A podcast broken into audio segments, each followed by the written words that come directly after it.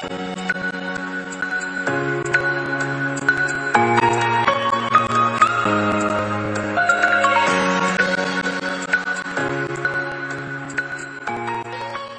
moin, ihr Lieben, und herzlich willkommen zu Follow on Tour, dem Podcast für jedermann, Frau und alles dazwischen. Was soll ich euch sagen? Wir sind wieder da. Wir haben den Jens Haarhoff wieder bei uns. Äh, Finde ich mega, Jens, dass du dir nochmal die Zeit nimmst, äh, zum zweiten Mal. Ähm, du warst ja schon mal auf der äh, auf dem Podcast und äh, hast so ein bisschen von dir berichtet und erzählt und ähm, ich kann nur sagen, vorweg, ihr Lieben, das erste Ding, was wir zusammen gemacht haben, und das geht auch an dich, äh, lieber Jens, äh, war eine richtig, richtig, richtig geile Geschichte. Das hat mir nicht nur extrem viel Spaß gemacht. Ich habe persönlich nicht nur was lernen können dabei, auf jeden Fall, sondern es ist auch sehr gut angekommen. Also ähm, die Leute fanden es echt cool. Ich habe da auch ein paar Leute, also ein paar Menschen gehabt, die sich bei mir gemeldet haben und gesagt haben, uiuiui, das war ganz schön intensiv, was ihr da besprochen habt. Äh, aber sehr, sehr cool. So, und ähm, ist auch, ähm, ja, im, im Vergleich zu anderen Episoden, die ich bis dato gemacht habe, äh, wirklich bei den eher höher gerankten Dingern mit dabei. Klar, ihr wisst, der Podcast ist noch relativ klein, aber das Teil soll wachsen. Und äh, Fortschritte zu sehen ist ja immer cool. Und da muss ich sagen, äh, Jens, da hast du auf jeden Fall einen großen Teil zu beigetragen. So, das mal vorweg. Ja, vielen, vielen Dank für die lieben, netten Worte. Hm. Ja, ich freue mich auch wieder hier zu sein. Danke für die Einladung. Da geht's ab mit Teil 2, so sechs Monate später. Ja, wir haben eben gerade noch davor gesagt, wie schnell die Zeit verfliegt. Ne? Es ist wirklich so ein Fingerschnips und sechs Monate sind schon wieder puff und weg sind sie. Das ist Wahnsinn. Ne? Ähm, aber du, ich dachte, ich gehe noch mal ganz kurz darauf ein, was wir beim letzten Mal hatten. Also, äh, damit die Leute, die Bock darauf haben, und by the way, ich empfehle das absolut, weil das war ein ganz, ganz geiles Teil.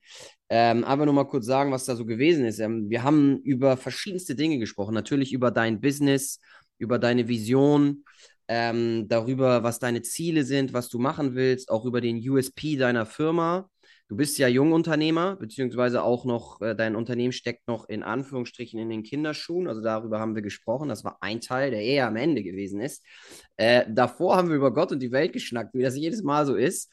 Und du hast so ein bisschen erzählt, wie du es geschafft hast, äh, knappe 500.000 Euro beim Reisen auszugeben. Oh, ja. äh, hast, über, hast über deine Familie erzählt und über wirklich sehr, sehr, sehr private Dinge auch, ne? Also über ähm, ja, Selbstmorde und auch über deine eigene Drogensucht. Und ich muss ganz ehrlich sagen, das sage ich dir hier jetzt nochmal, äh, Jens, Chapeau. Ich habe das bei jedem Mal Werbung, die ich äh, gemacht habe, habe ich das immer mit erwähnt, weil das machen die wenigsten. Und die wenigsten haben auch die die Stärke, sowas zu tun. Und äh, davor ziehe ich meinen Hut.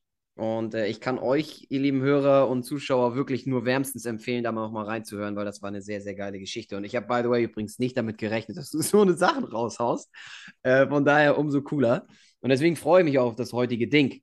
So. Und ähm, würde ich sagen, Jens, was geht ab? Wie waren die letzten sechs Monate? Erzähl mal, was, was war so los bei dir im Unternehmen, privat? Ähm, einfach, mal, einfach mal losschießen, hätte ich jetzt gesagt. Wie ist der Status quo vom letzten Mal? Es hat sich viel verändert. Es Schön. hat sich, es ist, ähm, ich sage ja immer, das Leben ist ein ständiger Wandel. Und ähm, die letzten sechs Monate auf der einen Seite waren sehr arbeitsintensiv, auf der anderen Seite waren wir aber auch sehr toll, denn ich habe einen wirklich tollen Sommer bei meiner Nebenstelle gehabt. Ich habe jetzt in der ersten Episode mal erzählt, dass ich hier bei dem Anlandungsdienst arbeite, Börte.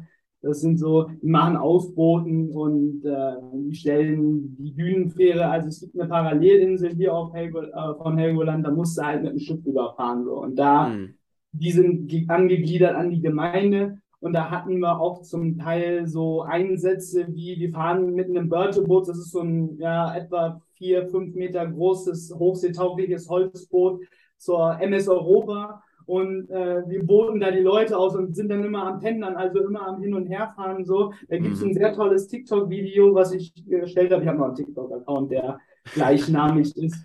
Ja, cool.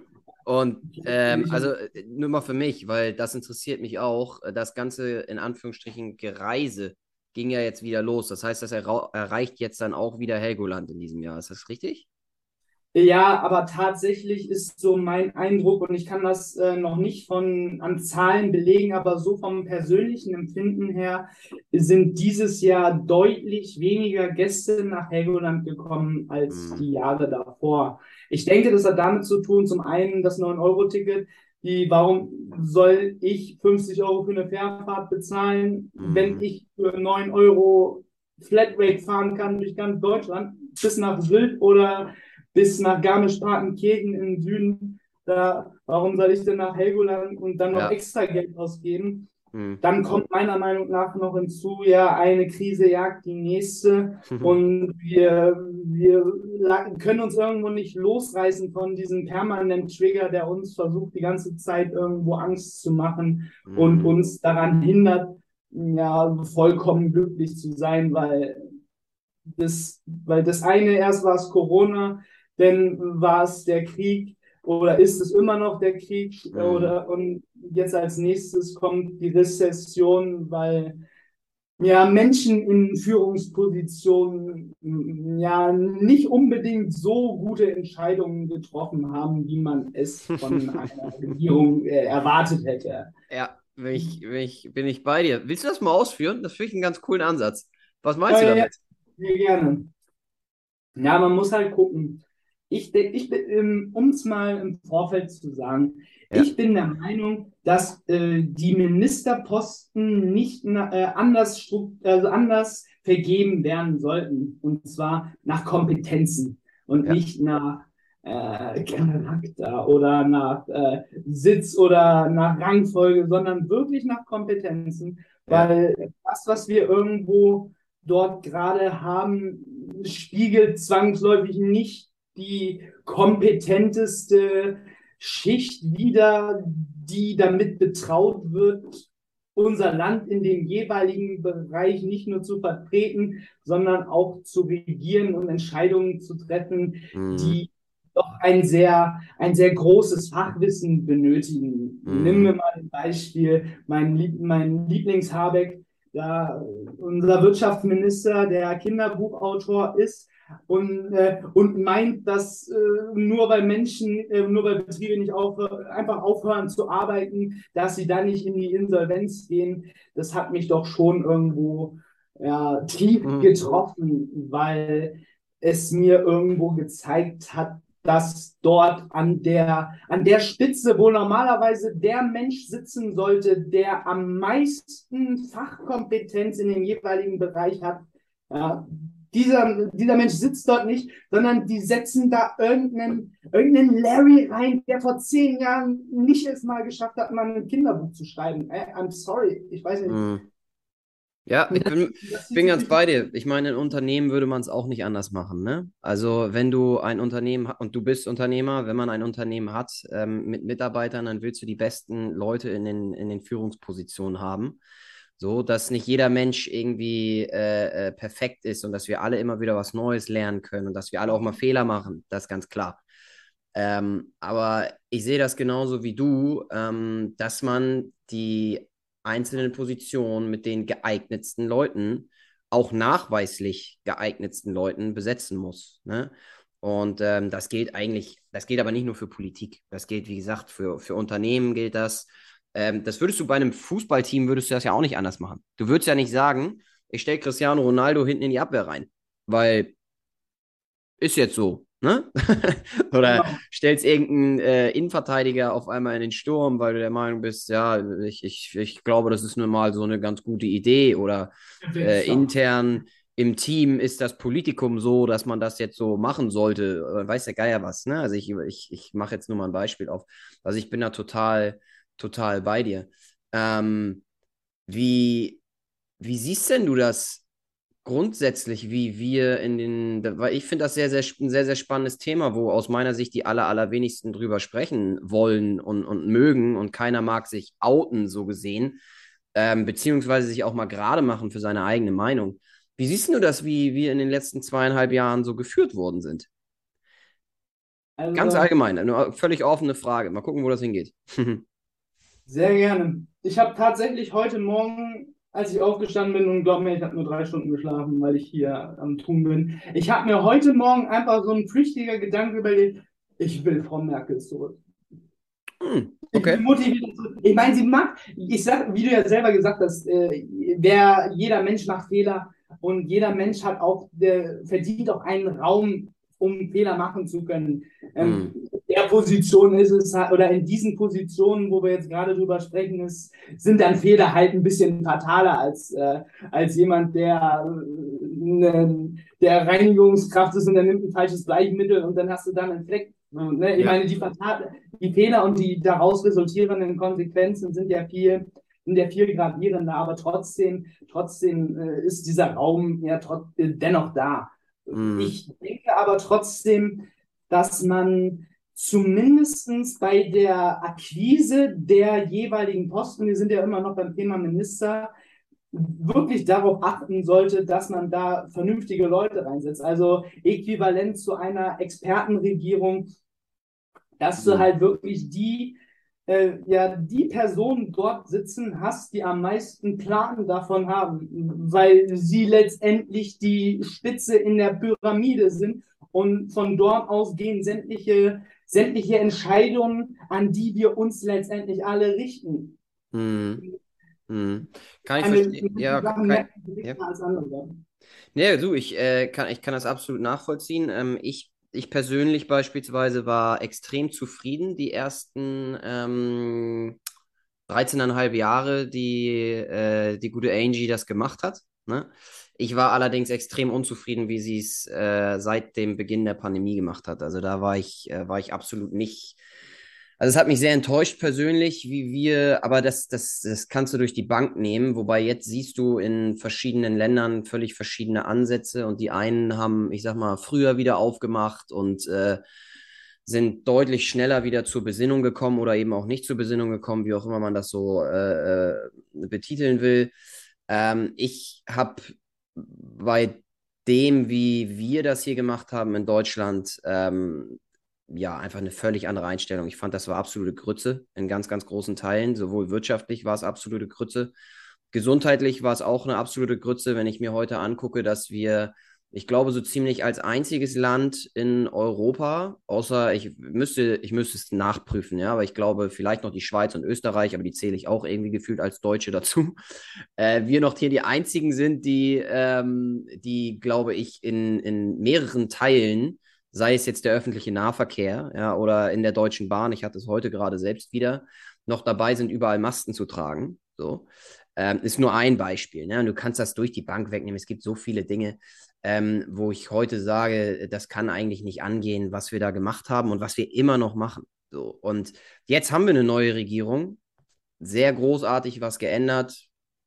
Ja, hat sich, es hat sich schon in Teilen was geändert, definitiv, aber wir sind aus meiner Sicht noch lange nicht da, wo wir, wo wir hingehen sollten. Und ja, jetzt kommt die nächste Geschichte mit dem Krieg oder ist schon da.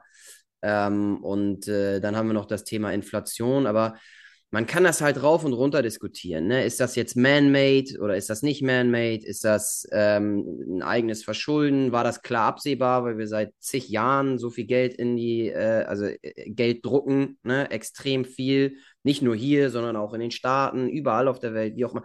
Das, sind, das kannst du alles rauf und runter diskutieren. Ich persönlich war, um es abzuschließen, wirklich 13,5 Jahre extrem zufrieden mit dem, was äh, die Frau Merkel da gemacht hat und die, Gener die Regierung im Allgemeinen. Ähm, weil man muss nur mal unseren Status innerhalb Europas angucken. Ne? So. Und der ist besser und besser und besser geworden. Ähm, viel in unserem Land hat sich wirtschaftlich auch gebessert, weniger Arbeitslose etc. pp. Von daher, das fand ich sehr, sehr gut. Ähm, aber ja, wie gesagt, das, was in den letzten zweieinhalb Jahren so fabriziert wurde, ähm, fand ich nicht so geil. Und ja, ich weiß gar nicht, wie, wie siehst du das denn als Kleinunternehmer? Weil gerade Kleinunternehmer und ähm, mittelständische Unternehmen hatten ja richtig, also ich meine, wie viele Großunternehmen und Mittelständler sind in die Insolvenz gegangen und Kleinunternehmer, ne? Aber gerade Mittelstand und Kleinunternehmer, die haben ja am meisten damit zu kämpfen, wenn richtig die Kacke mal am Dampfen ist und wir waren das Land, was am längsten zugemacht hat. Wie war das denn für dich als Unternehmer? Wie kann, kannst du das mal beschreiben, was für ein, also was für, ein, was für Gefühle du dabei hattest, ähm, wie das wirtschaftlich für dich war, wie du versucht hast, vielleicht auch irgendwie einen Weg zu finden, um zu überleben und dein Business am Laufen zu halten? Hol einfach gerne mal aus, weil das interessiert mich sehr. Ich kann nur von, und ich bin gleich durch. ähm, ich kann nur davon reden, wie ich es in meinem Job häufig gesehen habe, weil ich habe mit vielen kleinen Unternehmern, Mittelständlern und auch großen Filialisten in meinem Job zu tun. Und ähm, ich kann dir sagen, die haben alle richtig, richtig, richtig gestruggelt. Ne? So, und ähm, das mal jetzt so von dir zu hören, würde mich auch nochmal interessieren, wie das so war. Zunächst muss ich anführen, dass ich eine Werbe- und Medienagentur bin, die als ja. Kommanditgesellschaft geführt wird und äh, die Hauptteile der, ähm, ja, der äh, Umsatzsäulen finden online statt. Also sprich, ähm, meine Kern, also meine aktuellen Kernsäulen sind einmal Voice-Over, sind äh, die Gestaltung von äh, Internetseiten und äh, Flyern, so eine Geschichten, Bildbearbeitung, so so eine, mhm. so eine Geschichten. Und ich finde, dass ich da relativ wenig, wenig, äh, ja, ein, ja, dass durch Corona hatte ich zumindest für meinen Teil wenig, äh, wenig Probleme. Ich habe es eher als eine, ich habe es eher als eine Brücke gesehen, weil sie es endlich schaffen, aus der Notwendigkeit heraus die digitale mhm. Infrastruktur auszubauen, mhm. um halt sowas zu ermöglichen. Ich meine, vor, vor drei Jahren war es nicht möglich, jetzt als Beispiel, wenn du arbeitslos wurdest, dass du dich über per E-Mail an dein, an die Arbeitsagentur wendest und das legitimiert wird als äh, Antrag für Arbeitslosengeld 1, so als Beispiel. Nein, du musstest mhm. vor drei Jahren da persönlich erscheinen. Und mhm. ich muss noch hinzufügen, ich wohne auf Helgoland. Helgoland ist eine Insel mitten in der Nordsee. Das, ja. äh, es ist keine Großstadt, was auch bedeutet, dass ich unabhängig vom Tätigkeitsfeld her ja wenig direkten Kontakt an für sich mit Menschen habe bei meiner ja, Arbeit. Ja, klar. Meistens mhm. über ging, ging auch schon vorher über Internet und ich habe es aber trotzdem eher ja, zurückgehalten. Ich habe zwar jetzt hier noch eine Ladenfläche, die mhm. da sitze ich gerade auf der gleichen Ebene, aber das ist jetzt nicht der Punkt, die äh, war oder die ist in diesem Jahr zum Großteil ungenutzt gewesen. Nicht aus einer Angst herum, sondern einfach nur, weil ich ja auch erstmal probieren musste, wo, wo geht die Reise überhaupt hin. Und ja natürlich habe ich auch Fehler gemacht. Im, mhm. Februar, Im Februar das mit den Domains, mir gehören 125 Domains, die muss ich auch noch verkaufen. Mhm. Ist also, ich mir, mache mir immer so eine Listen, so, jetzt gerade ist es so, nennt sich, ja, nennt sich so eine Art Monatsabschluss, dass du halt jeden Monat irgendwo mal guckst, nimmst, nimmst du die Zeit, so eine halbe oder eine Stunde, um zu reflektieren, was lief gut, was lief schlecht, was musst du verbessern und wo, wo bist du gerade, um halt diesen Ist-Zustand ja. Äh, ja, daraus zu finden, wo der denn wieder diese Grundlage ist für den nächsten Monat. Aber um einmal wieder zurück zu Corona zu kommen, mhm. ja, äh, tatsächlich habe ich das nicht groß gespürt. Natürlich mhm. Masken, Maskenpflicht, das ist das eine, wobei ich tatsächlich finde, und ja, ich glaube auch ohne Maske hier rum, weil es mir, ich habe ich habe einen Tag Arbeit, Abwehrkräfte, ne? Das ist ja, äh, so, ja. so schnell kann ich nicht äh, kaputt Die harten machen. Inselbewohner. ja, Nordseeluft, frische Luft, auch durch, die, auch durch den Nebenjob da ja. Ja, ja, klar.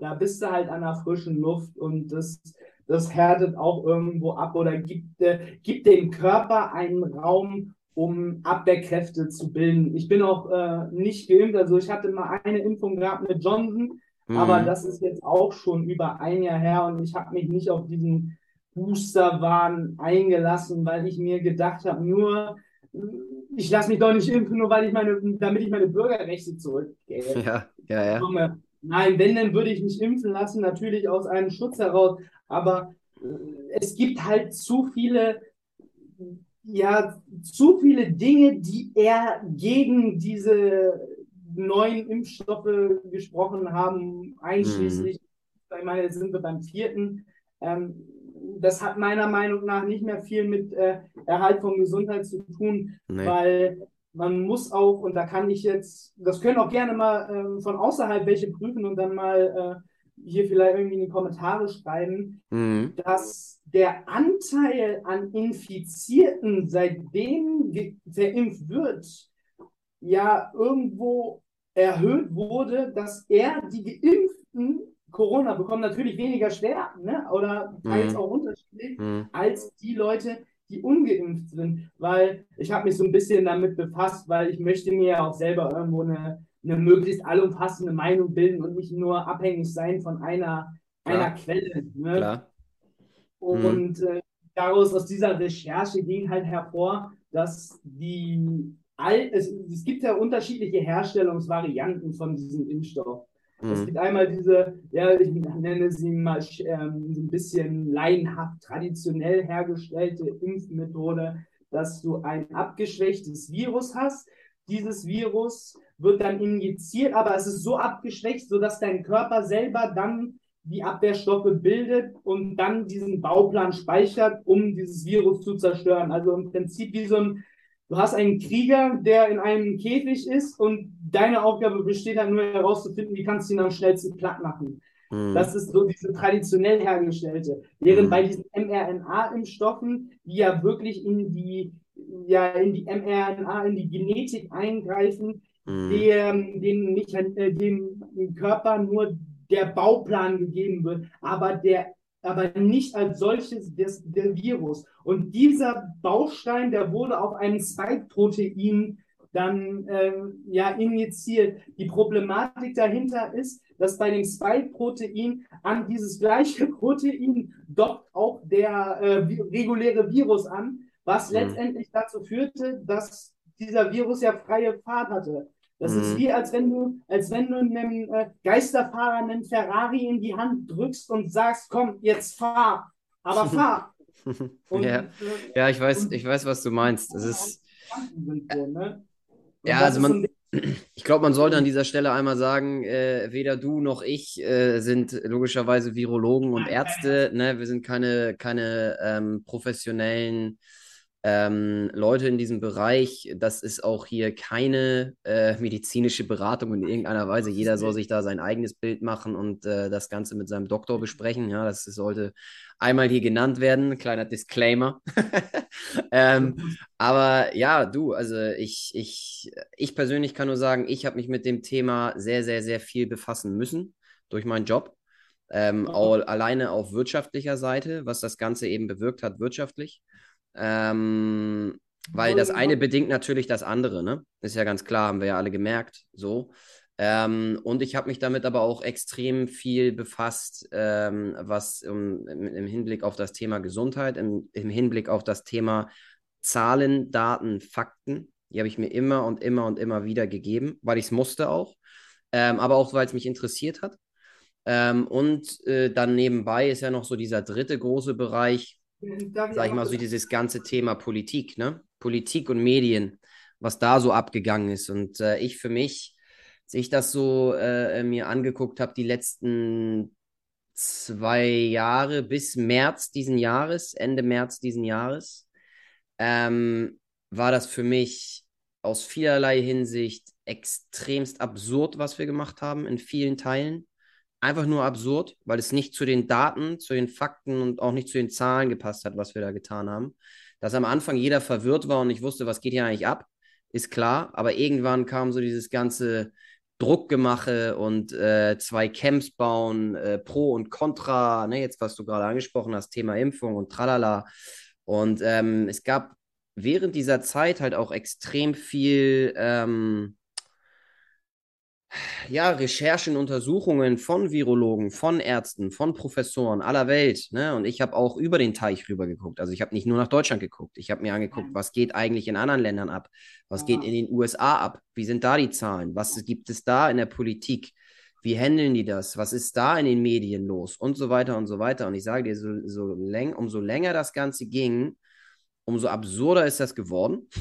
Und umso gleichgeschalteter wurde es, hatte ich den, hatte ich den Eindruck. Bitte?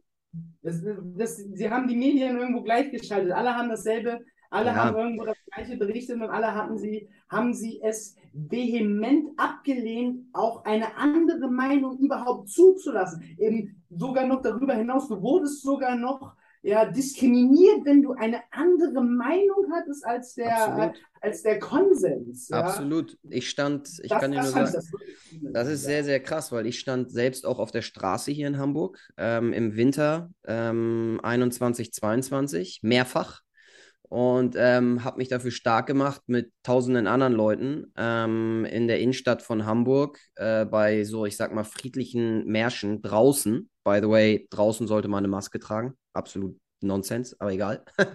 das nur mal nebenbei, fand ich sehr witzig. Ähm, ja, wo man sich stark gemacht hat dafür, äh, weil es ja wirklich Richtung Impfpflicht auch gegangen ist, ne? So, und ähm, das ist ja nur ein Teil, wo, wo ich gedacht habe, was geht hier eigentlich mittlerweile ab? Und dann Ende März äh, auf einmal siehst du, okay, jetzt kriegen wir hier richtig, richtig wirtschaftlich Probleme. Also ein zweites Mal nochmal so einen langen Lockdown konnten wir uns nicht leisten. Und äh, auf einmal kam der Krieg und puff, gab es Corona nicht mehr. so, weißt du, wo ich dann da, also rein medial, ja. natürlich gab es es effektiv noch, aber rein medial ist das, glaube ich, ich sag mal, um äh, 80, 90 Prozent auf einmal geschrumpft. Und die Augen wurden auf einmal Richtung Osten äh, äh, ge geblickt. Und ich kann dir nur ein Beispiel nennen, wo ich im Nachgang, ich kann jetzt nicht Beispiele nennen, aber ich kann dir mal ein Beispiel nennen, wo, wo ich dachte, das kann doch nicht wahr sein. Ähm, die ganzen Personen, die bei solchen Märschen dabei waren, unabhängig, was man davon hält und welche Meinung man hat, ja, ähm, wurden medial ja, korrigiere mich, wenn ich jetzt hier Mist erzähle, aber ich sag mal richtig mit der Keule bearbeitet. Ne? Das sind alles Anti-Leute, äh, Oma-Töter, äh, weiß ich nicht was, ne? So, so. Und dann wurden natürlich immer schön die Bilder genommen von den ganzen Verrückten, die sich dann an den Straßenrand gestellt haben und da irgendwelche Parolen gebrüllt haben. Das wurde dann genommen medial und damit wurden dann, ich sag mal, alle 99,9 äh, Prozent der anderen, die einfach eine, eine andere Meinung hatten, ein anderes Gefühl und so weiter, wurden dann eben medial ja, mit der Keule bearbeitet.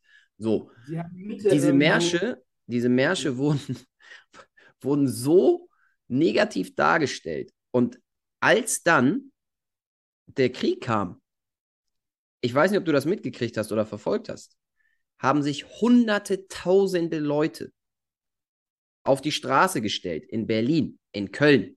Eine Woche später, nachdem ich noch in Hamburg mich auf die Straße gestellt habe. In der einen Variante Richtung Corona wurde gesagt, das sind alles Menschentöter äh, äh, und Anti, Anti, Anti. Und eine Woche später wurde das gefeiert mit Vehemenz, wie toll das doch ist, dass die Leute sich auf die Straße stellen in Hunderttausenden von Massen und für, äh, äh und, und, für die Ukraine äh, sich hinstellen und sagen, bitte stoppt den Krieg. Da hat keine Sau mehr davon geredet, ähm, von Corona geredet oder irgendwelchen anderen Dingen.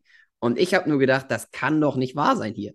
Und dann habe ich, hab ich witzigerweise, pass auf, habe ich ähm, auf Instagram noch geschrieben und auch auf Facebook habe ich gesagt, ihr lieben Leute, passt drauf auf, ich gebe dem ganzen Ding sechs bis acht Wochen und jetzt zurückblickend ist es auch genauso gewesen. Sechs bis acht Wochen und keine Sau spricht mehr über Corona, sondern es wird dann gesprochen über den, nur noch über den Krieg und über irgendwas anderes, was dann kommt. Und was ist gekommen? Inflation, wirtschaftliche Probleme etc. pp, was wir halt heute haben.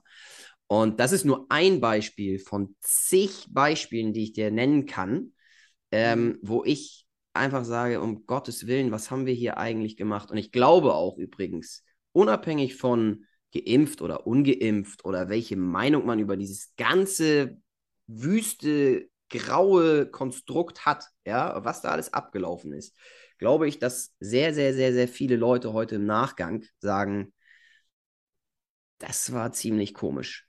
Das war ziemlich abgefallen. Ich kann damit total falsch liegen.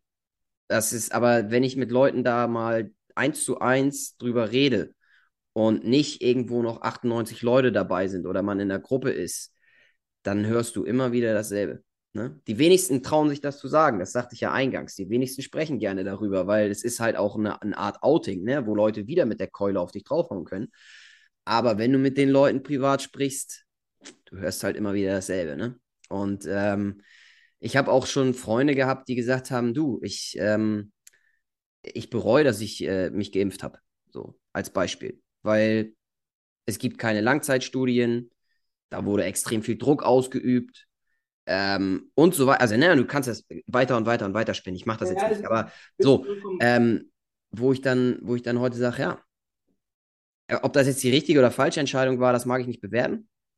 Aber ich beispielsweise bin absolut gar nicht, habe es absolut gar nicht gemacht, ne? weil, weil ich dieses Gesamtkonstrukt und die einzelnen, äh, die einzelnen Bereiche, Wirtschaft, Privat, Politik, medial und so weiter halt versucht habe, so, so gut es geht zu verfolgen, so viel es geht zu verfolgen, mir meine eigene Meinung zu bilden und am Ende mich auch dafür gerade zu machen, ähm, was ich dort für Schlüsse gezogen habe. Basis dann vor allem immer wieder, und das sage ich jedes Mal wieder, Basis, Zahlen, Daten, Fakten, die übrigens jeder auch online ähm, auf dem Statistischen Bundesamt oder beim Statistischen Bundesamt kann das jeder sehen.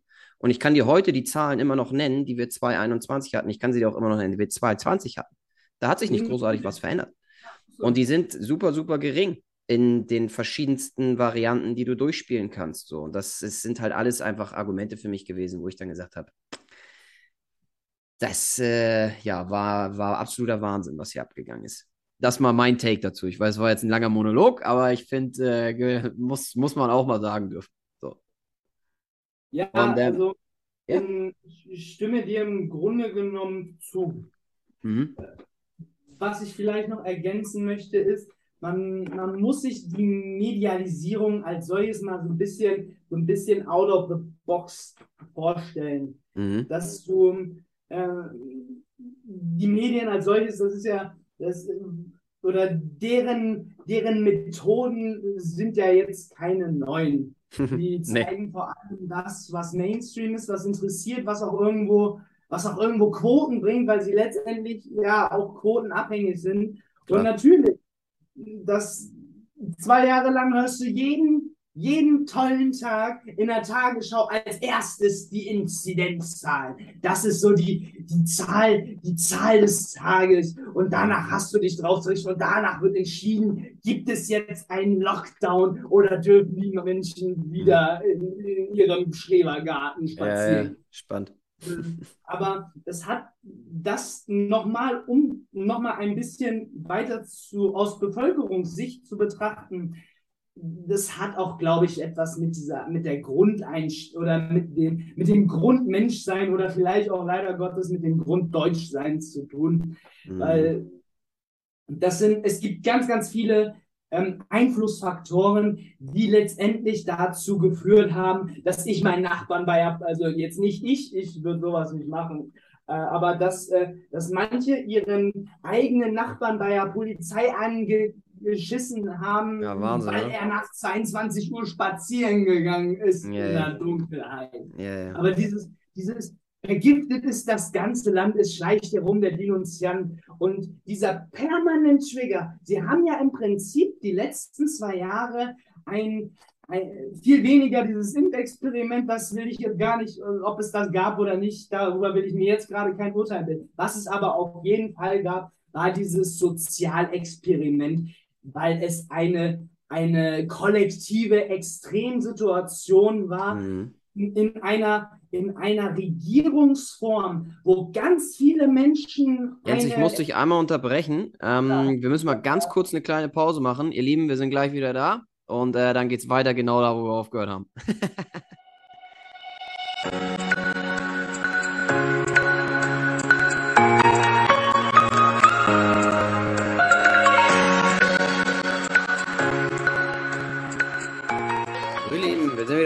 geht weiter hier. Äh, Jens, wo haben wir, wo haben wir aufgehört? Ähm, beim wir Thema Inzidenzen auch, ne? Soll ich dir mal was, soll ich mal was Spannendes äh, äh sagen, was auch die wenigsten verfolgt haben und ich habe es ganz genau verfolgt? Bitte. Im März diesen Jahres, wo der Umschwung kam von Corona auf Ukraine-Krieg, ähm, da habe ich mir die Inzidenzen ganz, ganz genau angeguckt. Und zwischen Januar und März waren in Hamburg, weil wir haben hier, in, ich glaube, das war in allen Städten, aber gerade in Hamburg haben wir hier immer so einen Ticker gehabt über Twitter, äh, wie die Inzidenzen waren. Da lagen die Inzidenzen immer pro Tag bei 1500 bis 2000 Infizierten pro Tag. Mhm. Äh, 2021, wo wir den äh, Hammer, wo wir den Hammer-Lockdown hatten, lagen wir immer bei irgendwie vier bis max. Ich glaube, irgendwann ging es mal Richtung 800. Und wenn ich dann heute rückblickend darauf gucke, dass wir im März auf einmal alles wieder aufgemacht haben, zur, ich sag mal, Corona-Hochzeit mit den doppelt und dreifach so hohen Inzidenzen wie vorher, ähm, hat mich das irgendwie stutzig gemacht. Da musst du auch lächeln, wie ich gerade sehe. Ist schon ganz interessant. Ja. So, also ja, also, äh, um das aus meiner Sicht äh, irgendwie nicht zum Ende zu bringen, aber es gab einfach wirklich extrem viele Sachen. Das ist auch ein sehr, sehr spannendes Thema, was man halt rauf und runter diskutieren kann. Ne? Und es, es gibt heute einfach so viele Fakten, die man aus meiner Sicht wissen sollte und wissen muss eigentlich, die aber die aller, allerwenigsten wissen, die einen extrem stutzig machen müssten auch. Ne? Ich gebe dir noch ein Beispiel.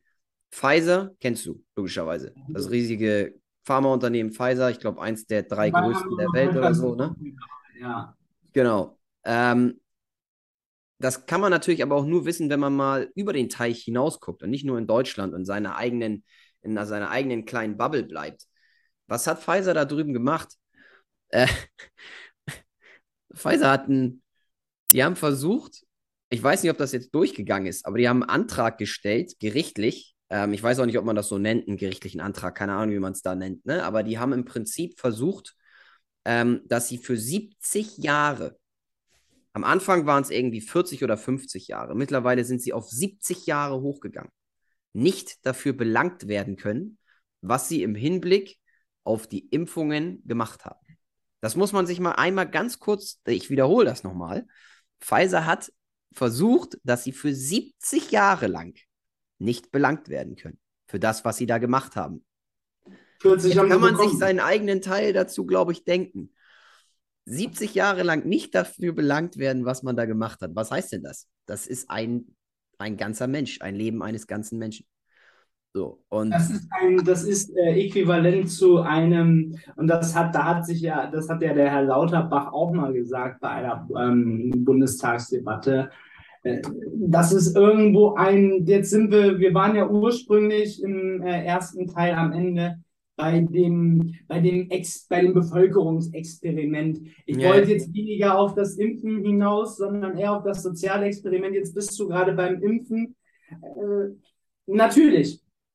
Man muss sich vor Augen halten, dass die neuen Impfstoffe, also die mRNA-Impfstoffe, so wie ich es einmal ganz, ganz laienhaft äh, versucht hatte zu erklären, da gibt es keine Langzeitstudien drüber. Und ursprünglich hatten sie, da wollten ist das ja auch eine Zufallsentdeckung gewesen, weil äh, sie wollten ja in der ähm, Krebstherapie haben sie das entwickelt. Ja. Also dieser, dieser Grundbaukasten für den Covid-Impfstoff, der war eigentlich, sie haben ihn, ähm, sie haben den Zweck entfremdet, wenn man es mal so überspitzt sagen soll. Mhm. Aber natürlich waren sie sich nicht dem, sind, äh, konnten, konnten sie sich gar keine, äh, gar keine verlässlichen Ergebnisse erzielen, weil es sie nicht gibt, weil es eine neue, eine neue Form der Therapie ist, wenn man es mal so mhm. sieht. Mhm. Weil es direkt, weil es, wie ich ja auch schon sagte, das ist kein traditionell hergestellter Impfstoff. Ich meine, Impfungen gibt es ja schon seit über 100 Jahren.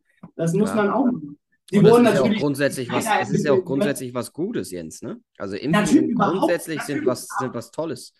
Ähm, ich meine, sonst gäbe es so, so viele andere Krankheiten, die verbreitet wären ohne Impfungen. Also, und by the way, ich bin auch in zig Sachen geimpft, ne? Ja, Aber musst du, wenn du in einige Länder willst, dann musst du manche Impfungen vorweisen absolut, können. Absolut, absolut. recht, die Malaria zum Beispiel, wenn du in Tropengebiete willst, weil sonst, weil die, die, die, die diese Viren, die machen dich wirklich kaputt.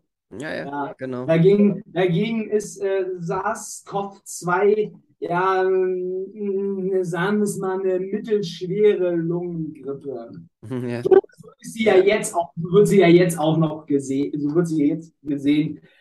Das ist, es wurde zu einer, es wurde zu einer mittelschweren Grippe runter, ja, runternivelliert, ja, und mhm.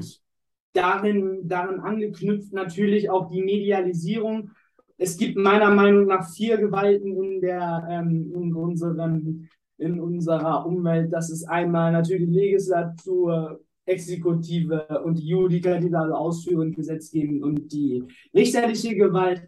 Und es gibt noch die vierte, und das ist die Propaganda, die Medien, die einen, die einen wirklich extrem großen Einfluss auf Massen haben, weil mhm. Massen sich danach richten. Nachrichten ja. nachrichten. Entweder sind sie nachgerichtet oder so soll sie nachrichten, hat mal Andreas Popp gesagt. Auch sehr interessanter Mensch, den man sich mal anhören könnte. Man muss nicht seiner Meinung sein, aber man kann, mhm. man, man sollte ihn sich auf jeden Fall mal anhören. Einfach ja. mal um einen, um einen kompletten anderen Blickwinkel mal zu bekommen und eine andere Perspektive auf dieses doch sehr sehr äh, allgemein gehaltene Propagandakonstrukt, mit dem sie die Bevölkerung ja ständig auf Spur bringen. Weil was, was hat das für ein, was hat das, was sie in den Medien gemacht haben, die letzten zwei Jahre für psychologische Folgen? Damit habe ich mich äh, sehr viel befasst, um, um zu verstehen, wo liegen die Langzeitschäden, die sie damit bewirkt haben. Das Impfen, das mit dem, das mit dem Impfstoff, dass es da, dass sie da keine Erkenntnisse über Langzeitfolgen haben. Das stand das stand ja von vornherein nicht zur Diskussion. Deswegen haben sie ja versucht, sich für 70 Jahre das, äh, diese, ja, diese Narrenfreiheit zu erhalten, damit sie halt ja. natürlich ähm, vorangetrieben mit der Aussage, hier, wir haben einen neuen Impfstoff und der, der ist gut, aber wir wissen halt nicht, wie sich das, äh, wie sich das auf Generation 2, Generation 3 oder die nachfolgende Generation. Klar, klar. Ich meine, man muss das mal, man, da gibt es ja auch äh, in der Geschichte Beispiele, ich war, was war das mit diesen, da gab es mal so ein, was war das für ein Medikament? Da sind die, das haben sie auch zu früh auf den Markt gebracht, da sind sämtliche Kinder mit so Missbildungen aufgetaucht. Ich weiß nicht mehr, was für ein Medikament das war. Ja, Wüsste ich auch ich komme gerade nicht drauf, vielleicht fällt es mir noch ein, aber da gab es auch keine äh, Langzeitstudien drüber. Und nur aus äh, finanziellen Interessen und wirtschaftlichen Interessen haben sie dann einen ja, ein, ein, äh, ein Medikament, was nicht wirklich durchgetestet wurde, auf, zu früh auf den Markt gebracht und da haben sich dann in der Masse sehr viele Missbildungen gegeben. Deswegen manchmal siehst du mhm. auch noch Menschen, die sind mittlerweile 40, 50, die haben so eine kleine Ärmchen. Also mhm. extrem verkümmerte Extremitäten. Mhm. Vielleicht kann das nochmal einer dann im, im, weiteren Verlauf in die Kommentare. Es, ist, es ist, gibt so einen Begriff, ich komme gar nicht drauf. Aber der Punkt ist, dass sie letztendlich einen Impfstoff rausgebracht haben, der nicht diese lange Testphase hinter sich hatte, so wie die anderen Medikamente. Weil ich meine, da liegen ja manchmal zehn Jahre dazwischen, bis das Ding überhaupt auf den Markt kommt. Und dann gibt es dann eine Studie, dann gibt es eine Kontrollstudie, dann gibt es darauf noch eine. Und äh, dann fangen sie an, das von einer Ratte wirklich auf den Menschen ja. zu übertragen, wenn sie sich wirklich sicher sind. Aber das hatten sie in diesem Fall ja nicht. Sie waren sich nicht sicher und das wussten sie. Mhm. Von vornherein, weil eine neue, eine neue Therapiemethode, darüber gibt es keine Langzeitstudie. Klar, absolut. Das ist ja auch. Das, äh, äh, das, macht ja auch. Der Menschen, also der Menschenmasse mhm. einfach so äh, über ihren Kopf hinweg entschieden, indem sie durch einen psychologischen Druck, der durch die Medien äh, verursacht wurde, dieser permanente Angsttrigger, der mhm. damit geschürt wurde, indem einfach nur, indem sie bei der Tagesschau als erstes Bild und das über Wochen, Monate hinweg irgendwelche Menschen gezeigt haben, die da an einem, äh, an einem, äh, wie heißen die Dinge, an so einer, ja, an so einem Beatmungsgerät hangen. Sie haben bewusst durch die Bilder, die sie gezeigt haben, Angst gemacht. Und der Mensch ist nun mal leider Gottes, also die meisten Menschen sind leider Gottes Angst gesteuert. Und ähm, aber Angst resultiert immer oder hat als Folge in der Regel Flucht. Weil wenn mhm. ich etwas Angst habe, dann will ich das nicht, dann habe ich nicht den Mut,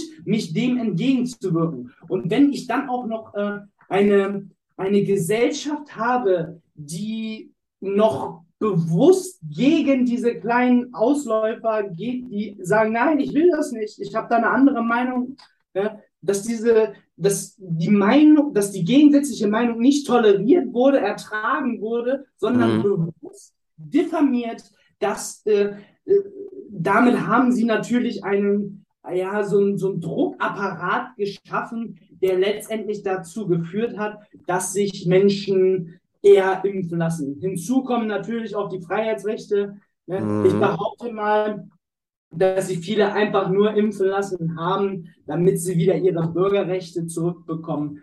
Wobei dieses Bürgerrecht, diese Freiheit, das ist ein, das ist ein Recht, was nicht durch eine Regierung bestimmt wird. Es, natürlich gibt es Gesetze und da musst du dich dran halten und es gibt so einen Ehrenkodex, dass du keinen Menschen tötest, etc. pp. Aber es, es, es darf nicht, ähm, Freiheit, Freiheit ist ein Grundrecht, was nicht eingeschränkt werden darf durch irgendwelche äußeren Faktoren und nicht vor allem kurzzeitig kann ich das sogar nachvollziehen, aber nicht auf diese, auf diese zwei Jahre hin und dann, äh, die, und dann wird nur eine Lösung gebietet, wo sie nicht mal wissen, ob die Generation 3 oder Generation 4 unfruchtbar wird. Es gibt einige Verschwörungstheorien darüber. Ja, ja, ja. Das ist nicht die Meinung, die ich äh, habe. Ich persönlich habe da ehrlich gesagt keine Meinung dazu, weil ich nicht mehr weiß, was ich glauben soll. ja. Das ist, das ist, ich glaube, das ist auch so ein, das ist auch so ein Ding. Ähm, also ja, ganz. Habe ich zehn neue und. Ja, du, ich glaube ganz, ich glaube mittlerweile ganz, ganz viele haben innerlich, und da bin, da zähle ich mich mittlerweile auch zu, mir ist das ehrlicherweise alles scheißegal geworden. Die haben keinen Bock mehr, weil sie es geschafft haben durch diese, durch diese, irgendwann, sie haben es halt erreicht, dass sie dadurch, dass sie halt jeden Tag davon berichtet haben, das, äh, sie, sind, sie gehen ja nicht davon aus, dass du jeden Tag Tagesschau guckst. Es gibt, gibt ja nicht so Menschen, die so bekloppt sind wie ich, die sich jeden Tag diese GEZ-finanzierte Propaganda geben. Einfach nur herauszufinden, was, äh, was so Phase ist und wie sie wieder versuchen, äh, die, die Menschen in eine Richtung zu lenken, die sie gerne hätten. Mhm. Und das, du merkst es aber wirklich wenn du dir mal Fernsehen anguckst. Ich habe schon ewig kein Fernsehen mehr geguckt. Bei mir gibt es auch. Ich muss aber auch unterscheiden, Fernsehen, ähm, sich zu informieren über die Medien, über Internet, YouTube oder auch natürlich, natürlich auch die äh, gebührenfinanzierten äh, Portale wie die ARD-Mediathek oder NDR oder whatever. Das sind, das sind natürlich Portale, die muss man, wenn man sich eine, eine, auf eine allumfassende Meinung bilden möchte, darf man auf diese, auf diese Bausteine nicht verzichten. Muss man. Man sollte aber trotzdem auch äh, ja andere Meinungen sich anhören, weil Absolut. eine einseitige Berichterstattung führt immer dazu, dass ich einseitig denke. Wenn ich aber unterschiedliche äh, Aspekte bekomme und unterschiedliche Perspektiven aufgezeigt bekomme, unabhängig davon, ob ich diese Meinung teile, ja. Toleranz ertragen. Ich ertrage die Meinung, ich muss ja nicht deine, ich akzeptiere sie doch nicht, nur weil du eine andere Meinung hast. Ich muss ja nicht deine Meinung übernehmen. Mhm. Aber ich toleriere sie, weil wir in einer freiheitlichen Demokratie ja den, die Meinung des anderen respektieren, auch wenn wir sie selber nicht akzeptieren oder mhm. einer oder einer komplett gegensätzlichen Meinung verfolgen. Und der und es geht nicht darum, auch einen gemeinsamen Konsens zu finden. Es geht aber darum, eine gesunde Debatte zu führen, um natürlich mehrere Perspektiven aufzuzeigen. Und das ging irgendwie so die letzten zwei Jahre mega verloren, weil sie es, weil sie die Medien Europa und teils sogar weltweit mm. mega gleichgeschaltet haben Absolut. und sie eigentlich alle jeden Tag dieselbe Grütze präsentieren. Wie, ja, ich bin, ich bin äh, in sehr, sehr vielen Teilen bin ich absolut bei dir, Jens. Ähm, es ist ganz genau, genau das, was du sagst. Um sich eine möglichst breit gefächerte, ordentliche Meinung bilden zu können, musst du eben so viele Ressourcen mit reinnehmen, wie du kannst. Und die sollten nicht nur in eine Richtung gehen, sondern in viele Richtungen, logischerweise. Ne? Ansonsten ist das, was du da hast, äh, äh, nicht ja, nicht weitsichtig. So. Und ähm, ich glaube, dass ab irgendeinem Punkt, ich kann dir nicht mehr genau sagen, wann das war, aber ab irgendeinem Punkt in den letzten zweieinhalb äh, Jahren ist genau das flöten gegangen. Ne? Die Leute hatten keine Lust mehr und haben sich am Ende dann irgendwie auf eine Seite gestellt, gefühlt. Mhm. Das kann, das kann aber auch sein, dass das einfach nur so dargestellt wurde, medial. Ne? Dass gesagt Nein. wurde, es gibt die eine Seite oder es gibt die andere Seite. Ähm, du hast es dann auf sozialen Medien überall gesehen, du hast es im Fernsehen gesehen. By the way, ich gucke auch seit über sechs, sieben Jahren kein Fernsehen mehr. Mein Fernseher läuft gar nicht, ich nutze den nur, um irgendwie dort äh, äh, YouTube oder Netflix oder sowas anzumachen. Also es ist Genau. mit Connected, kennst du vielleicht. Ähm, ansonsten, ansonsten gucke ich mir das gar nicht mehr an, ne? weil ich äh, genau der gleichen Meinung bin. Wenn man richtig hinhört und ganz genau hinhört, ich sage nicht, dass man sich ein ARD, ein ZDF, ein whatever nicht angucken soll. Ganz im Gegenteil, man sollte sich das angucken, um eine allumfassende Meinung oder eine breit gefächerte Meinung bilden zu können. Ja, absolut. Aber man muss das Ganze immer mit Bedacht machen. Ne? Und das gilt für alles, was man sich anguckt. Auch. Dinge, wo man, auch Dinge, wo man die Meinung teilt, sollte man immer hinterfragen. Man sollte immer fragen, ist das denn so? Sehe ich das wirklich genauso? Und einfach Fragen stellen. Ne? Also alleine die Frage mal zu stellen, hey, warum wurde denn so ein Druck auf die Menschen ausgeübt? Trotz der Zahlen, trotz der Sachen, und das kann man, also einfach, mir fällt es, mir fällt es immer einfacher persönlich, Schlüsse zu ziehen für mich, umso mehr Fragen ich stelle Natürlich. wurde, ich wurde auch so erzogen von meinen, von meinen Eltern, ähm, dass ich Dinge hinterfrage und mich auch gerade mache, wenn ich eine andere Meinung habe. Die sollte logischerweise auf Daten, Fakten, auf soliden Dingen beruhen, sondern nicht einfach nur, ich habe heute mal Bock, diese Meinung zu haben und morgen habe ich eine andere und, und mache hier irgendwie hin und her und das sollte solide sein, was man da tut. Aber wenn man das dann hat, dann sollte man sich eben auch dafür ja, aussprechen und klar machen. Das ist meine persönliche Und Meinung. auch das das, ist, zu dieser Meinung zu stehen. viele wollen das nicht. Ne? Und wie du schon sagtest, äh, viele haben sich dann auch, haben auch einfach keinen Bock mehr gehabt. Und das ist auch heute noch so. Ja, ja, genau. Ähm, und Es ist einfacher zu flüchten, als sich der Angst zu stellen. Ganz genau. Es gibt, du hast, du, du hast eben auch einen wichtigen Punkt angesprochen, Jens, mit diesem, ähm, es gibt in Gefahrensituationen, gibt es, das nennt sich im Englischen Fight or Flight. Das ist das, Ja. was du gerade beschrieben hast. Ne? Es gibt nur die Option, entweder ich ziehe mich zurück oder ich greife an. Oder ich kämpfe. So, genau. Und die meisten Menschen neigen leider dazu, ich, ja, leider ist das falsche Wort, aber die meisten Menschen neigen einfach dazu, eher in die Defensive zu gehen und halt Ja, genau. nicht, ich sag mal, sich hinzustellen, gerade zu machen. Vor allem, wenn dann noch weitere externe Aspekte kommen, wie Gruppenzugehörigkeit, äh, in dem Fall ja der Punkt Gesundheit ganz, ganz groß, super wichtiges Gut. Also aus meiner Sicht neben, neben persönlicher Freiheit ist Gesundheit und, Gesundheit und Freiheit. Familie. Ja, aber Ne? das ist auch wieder so ein Punkt. Das kann ich, was ich jetzt gerade gesagt habe, Ja. das haben sie ja eigentlich nicht. Das ist ein sehr, ich, über, ich ähm, hinterfrage das gerade selber. Steht die, steht die Gesundheit über, die über der Freiheit des Individuums? Die, Gesund, die ist, kollektive, äh, Gesundheit, Schien die so. kollektive Gesundheit gegen, äh, ja, äh, höher als die individuelle Freiheit. So wurde es dargestellt.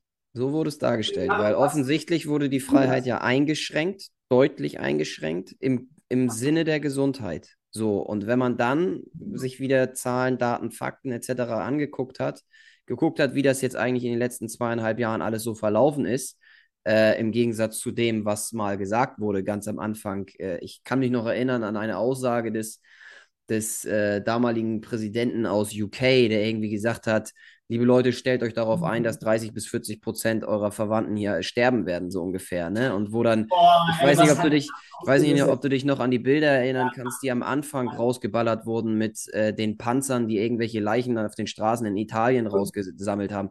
Völlig absurder Scheiß, ähm, wo, wo man heute halt sagt, das ist, das ist total ähm, Banane. Aber um wieder auf den, auf den Punkt zurückzukommen, ähm, ja, Gesundheit wurde höher gewertet als Freiheit. Und für mich persönlich, das ist jetzt meine Meinung, für mich gibt es drei große Dinge im Leben. Das ist mein persönliches Ding. Jeder hat da so sein eigenes, ja. Aber es gibt für mich die wichtigsten Dinge, die wir haben, sind persönliche Freiheit, weil ohne Freiheit kannst du gar nichts machen. Man muss sich nur kommunistische Länder angucken oder diktatorische Länder. Ich gebe mal ein Extrembeispiel, Nordkorea. Ja, Ähm, derzeit, de facto, gibt es da einen Genozid, der durchgezogen wird. Weiß keine Sau, weil sich keiner darüber informiert, aber es ist einfach so. Punkt. Ähm, okay. Das ist nur ein Beispiel, wo die Freiheit nicht gegeben ist. Ne? Mhm. So, deswegen, Freiheit ist Punkt eins. Wenn du das nicht hast, dann kannst du eigentlich alles andere knicken. Dann kannst du nämlich nichts machen. Punkt zwei ist Gesundheit. Wenn du nicht mhm. gesund bist, dann ist das Leben ziemliche Scheiße. Dann macht es keinen Spaß. Ja. Ähm, dann bist du unglücklich, dann kannst du vieles nicht machen, ähm, hast Probleme, das Leben wird dir erschwert und so weiter und so fort. Und das dritte für mich ist so dieses ganze Thema Familie und Liebe und Freunde, also dieses Gemeinschaftliche. Weil wir Menschen sind Herdentiere. Und ohne andere Menschen können wir nicht überleben. Wir können es nicht. Es geht nicht.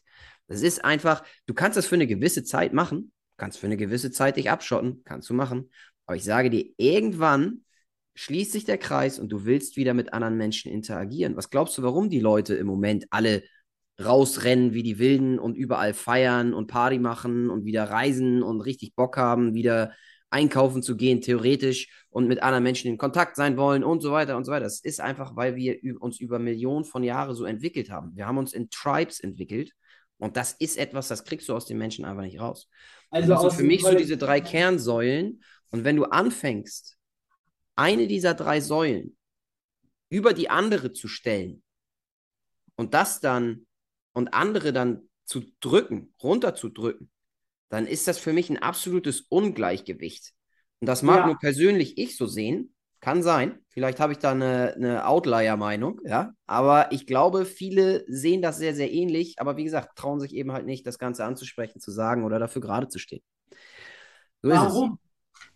Weil sie, ich habe das jetzt mal, ich habe das mal so nebenbei. Also ich bin bei dem, was du gesagt hast, vollkommen bei dir, dass diese drei Grundsäulen für eine, für ein ja, würdevolles oder für ein, ja.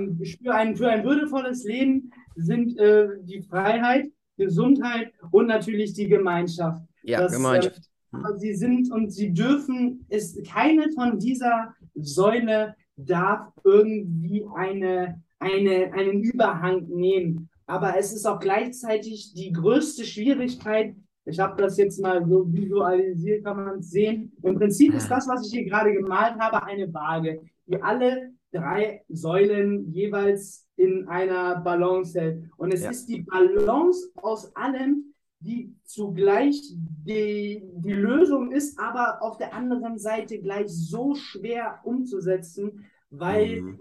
du das ja nicht nur auf dich selber in deinem individuellen Mikrokosmos sehen musst, sondern auf den Makrokosmos. Klar. Wie machst du es, diese, diese drei Aspekte in einem, jetzt nimm mir jetzt nur mal Deutschland mit zwei, einem 82 Millionen Menschenstaat irgendwie geschissen zu kriegen, mm. wovon du, Entschuldigung, wovon du ungefähr, ungefähr, hm, ich behaupte mal 60, 8, ja, 70 Millionen oder sogar vielleicht 80 Millionen äh, Mitläufer hast. Hm. Und die wenigen, die, und diejenigen, die trotzdem so ein bisschen aus dieser, aus dieser Masse hervorstechen, dann durch Medien wieder gedrückt werden, damit sie bloß alle gleich bleiben, äh, um dann ja um diesen um diesen äh, gesellschaftlichen Konsens zu wahren, den die Regierung vorgibt, weil sie der Meinung sind, dass das der am wenigsten schlechte äh, Weg ist. Ja.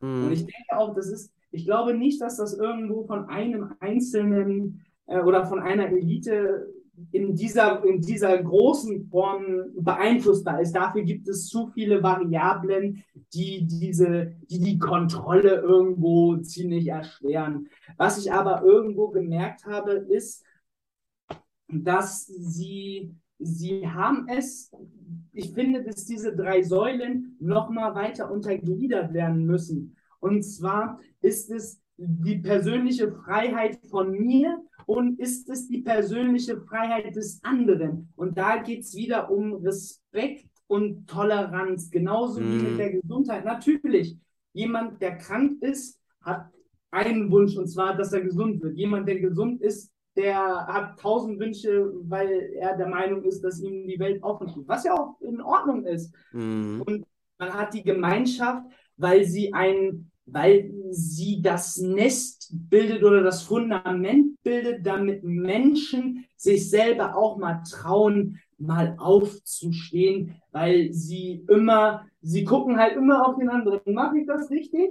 Mache ich das richtig? Das ist so ein mhm. bisschen auch so ein, so ein Trigger. Und es gibt wenige einzelne Menschen, ich würde mich da sogar mit einschließen, weil äh, ich sagen wir es mal so, du, du, hast schon recht, du kannst ohne andere Menschen nicht überleben, weil irgendeiner hat die Nahrung produziert, die du isst. Ne? Und mhm. sei es nur, und irgendeiner hat den, hat den Computer äh, gebaut, den du, irgendein anderer Mensch, also hat er letztendlich, unabhängig davon, ob er dafür Geld gekriegt hat oder nicht, aber es sind mehrere Menschen daran beteiligt, dass du das Privileg genießen kannst, dich so ein bisschen, so ein bisschen rauszunehmen. Ich habe mich die letzten zwei Jahre wirklich so ein bisschen rausgenommen aus der Gesellschaft, vielleicht auch aus einem, aus einem gewissen Selbstschutz, weniger, weniger vor der Krankheit, sondern mhm. mehr, mehr von dieser, von dieser Hyperhypochondrie, die ich in der, ähm, in der Gesellschaft gesehen habe, mit der ich mich. Ich habe mal eine Zwischenfrage, Jens. Was hast du denn, was empfindest du denn, hat, ähm, was hat denn die, oder was haben die letzten zwei Jahre denn aus deiner Sicht mit vielen Menschen gemacht? Rein menschlich gesehen. Was, was, was hast du, was ist dein Gefühl, wie sich die Leute verändert haben? Was hast du da so für Kern? Vielleicht kannst du ja ein, zwei, dreimal nennen, wo du meinst, hey, da habe ich das Gefühl, da hat sich die Menschheit stark verändert. Hoffentlich geht das wieder zurück oder auch nicht, wie auch immer du das dann siehst. Aber wo siehst du da Kernpunkte? Würde mich mal interessieren. Das, ähm, ist eine sehr gute Frage. Ich habe mich tatsächlich schon äh, öfter mit dieser Fragestellung befasst, wo äh, gerade gerade im Psychologischen, weil ich halt irgendwann mal, das ist auch schon ewig her, ich habe mal angefangen, Psychologie zu studieren. Es, äh, ich hatte aber keinen Bock und hatte andere Interessen, deswegen habe ich es erfolgreich wieder abgebrochen. Aber mhm. das, äh, das Interesse, Interesse bestand darin, insbesondere in der ähm, Sozialpsychologie, mm. weil es vielleicht auch ist halt so eine, nennen wir es mal, eine Leidenschaft herauszufinden mm. oder das Verständnis darüber zu haben, dass bestimmte Einflussfaktoren von außen die eigene emotionale Stabilität beeinflussen können. Um jetzt auf deine Frage hin, ähm, äh, hinauszukommen, was hat sich die letzten zwei Jahre verändert? Also das ist auch nicht so mit einem Satz gesagt und ich versuche es möglichst zu bringen.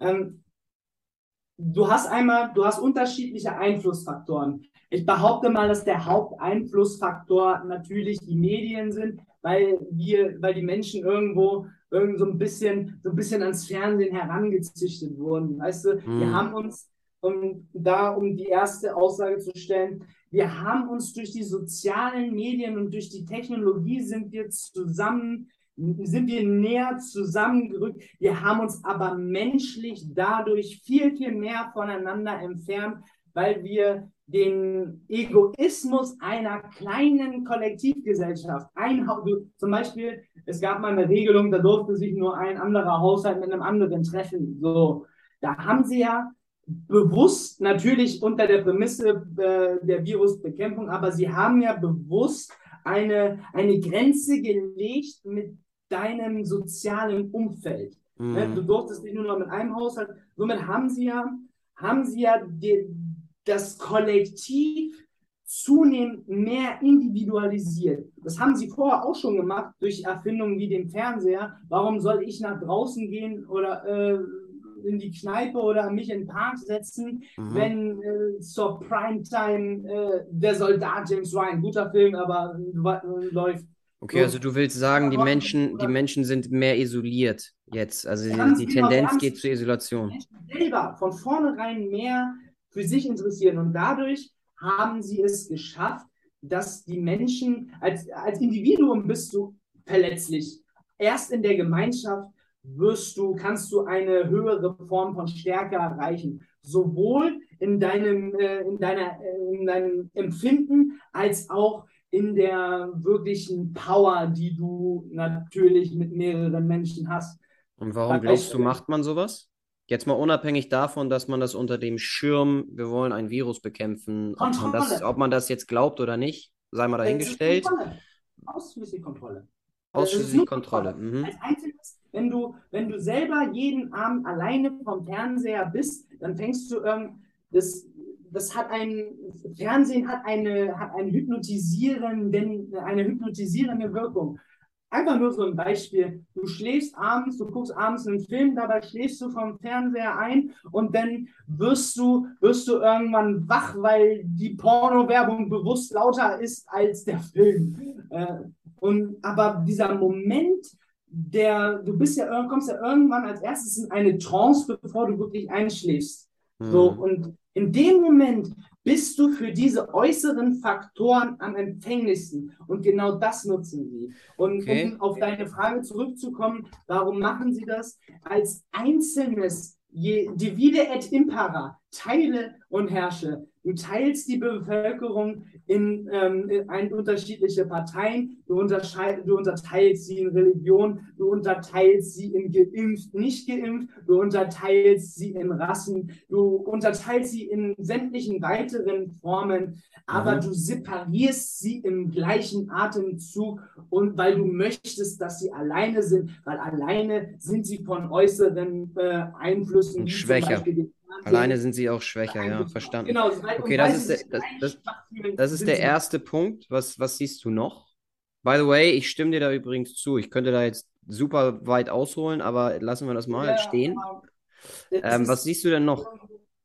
Ob es ein gewolltes Produkt ist, da äh, ich habe mir irgendwo gesagt, Theorien lasse ich mal so ein bisschen, ich lasse es mal außen vor, ob es gewollt ist oder nicht. Mhm. Aber sondern versuche mich eher darauf zu konzentrieren, was für einen Effekt es hat ja. in, in, in, in, kollektiven Gesellschaft, äh, in der kollektiven mhm. Gesellschaft. Wir mhm. haben uns zum einen separiert, dadurch sind wir alleine schwächer, das daraus resultiert, dass wir beeinflussbar werden von Medien wie Fernsehen, weil das unser, unser Zugang oder das, das letzte, letzte Stückchen ähm, Gemeinschaft ist wir mhm. haben die Gemeinschaft so weit reduziert, um die Gesundheit vor, ähm, ja, zu, zu vergrößern und äh, zusätzlich noch die Freiheit, wenn man es, ähm, dort meintest am Anfang, dass alle drei sollen, und da habe ich dir auch zugestimmt, eine gleiche, einen gleichen Stellenwert haben sollten und dass die Austarierung letztendlich zu dieser Balance findet, die äh, ja eine ein, ein Lösungsansatz oder ein Mindset bietet, damit du glücklich bist als Mensch, allumfassend. Ne? Nicht nur mhm. temporär, sondern allumfassend. Aber sie haben halt das eine, und da meintest du ja auch, dass, es, dass, dass, dass da die Gefahr drin ist.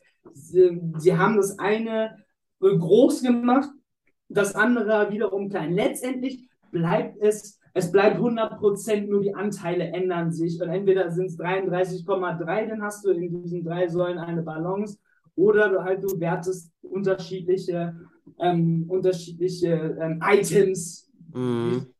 die heißt höher als andere. Aber, und jetzt komme ich auf das zurück, was hat es noch gemacht? Ähm, zum einen hat es die Menschen natürlich beeinflussbar gemacht, zum mhm. anderen hat es die Menschen aber auch ja selber egoistisch werden lassen, weil sie vor allem durch diese Separierung eher an sich denken. Warum soll ich Warum soll ich für meinen Nachbarn, warum soll ich meinen Nachbarn helfen, wenn ich selber, wenn ich selber genug Mehl habe? Warum, was bringt, was, so jetzt, es ist jetzt nicht meine Meinung, ich bin eher, ich würde eher, ich bin da eher altruistisch, also, mhm. äh, als egoistisch. Ist nicht der Punkt. Aber warum, warum soll ich meinem Nachbarn helfen, wenn es ihm schlecht geht? Mir geht's doch gut. Mhm. Und äh, ich bin satt, ich habe ein Dach über dem Kopf und äh, dieser, dieser Egoismus dieser neoliberalen Gesellschaft wurde durch Covid und durch diese ganze Übermedialisierung halt extrem forciert. Ja, da will, da will ich einmal rein, da will ich einmal rein, pass auf, ich sehe das genauso wie du. Ich sehe allerdings in diesem Punkt auch den anderen Weg. Also ich habe beides erfahren. Ich habe ähm, erfahren, dass, und ich sehe es an mir selbst auch. Ne? Also in gewissen okay. Hinsichten, glaube ich, sind die Menschen egoistischer geworden. Und, aber das ist, das ist auch der Mensch. Ne? Also Egoismus ja, an und für sich ist auch erstmal gar nichts Schlechtes. Es ist nur die Frage, was macht man mit diesem. Kann ich mein Essen teilen, was, andere satt werden. Ja, was, ja, ja ich, ich sag nur, also generell ist der Egoismus erstmal nichts Schlechtes. Es ist nur die Frage, wie lebt man diesen aus und in welcher ja. Form, ja, weil ich sage immer und immer wieder, man muss selbst auch egoistisch sein, um, ich sag mal, ähm, ich nehme mal ein banales Beispiel, ja. Man sollte in Dingen sehr, sehr egoistisch sein, wie ähm, sich selbst Zeit, mehr Zeit zu nehmen für sich selbst im Sinne von Sport, Gesundheit, gesundes Essen etc. etc. Persönliche Weiterentwicklung, um dann als besserer Mensch anderen helfen zu können. Da kannst du erstmal sagen, du Arsch, wieso hast du denn keine Zeit für mich? Ne? So, sagt die Freundin oder sagt der Freund, den du, ein Kumpel von dir, den du lange nicht gesehen hast. Digi, warum hast du denn keine Zeit mehr für mich? Du bist ja nur noch egoistisch äh, und guckst nur auf dich.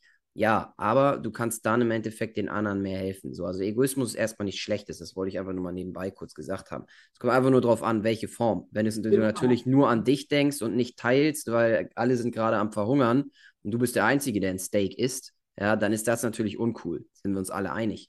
So, aber ähm, um auf deinen Punkt zurückzukommen, und deswegen sagte ich, also ich sehe das auch, Leute sind in gewissen Hinsichten egoistischer gewesen und vielleicht auch geworden. Aber ich sehe auch den Effekt im Moment, dass die Leute wieder versuchen, mehr aufeinander zuzugehen. Nämlich gerade, weil sie diesen menschlichen Kontakt nicht hatten. Weil sie sagen, hey, wir sind alle durch diese, durch diese Periode durchgegangen. Ne? Äh, irgendwie gemeinsam, irgendwie aber auch nicht gemeinsam. Ne? Aber ähm, vielleicht ist es ja schön, mal wieder nette Konversationen mit jemandem zu haben im richtigen Leben. Ne? Und ähm, versuchen irgendwie wieder dieses Gemeinschaftsgefühl in den einzelnen kleinen Communities, lokal, regional und dann eben auch national, wieder hinzukriegen. So, und, und ich sehe, ich sehe beides im Moment. Also, das ist so, sagt mir so mein Gefühl. Ähm, aber ja, ich, ich sehe absolut auch deinen Punkt, ne? dass, dass, man, dass die Leute halt auch einfach egoistischer geworden sind in vielen Dingen. Und das mit dem Distanzieren, absolut.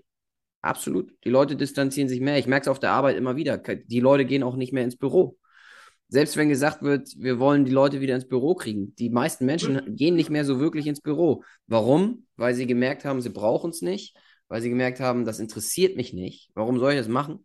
Ja, und das kann, ja, also es gibt, da bin ich total bei dir. Was mich noch interessiert, hast du noch einen dritten Punkt? Also wir müssen noch mal ganz kurz eine kleine Pause machen, Jens.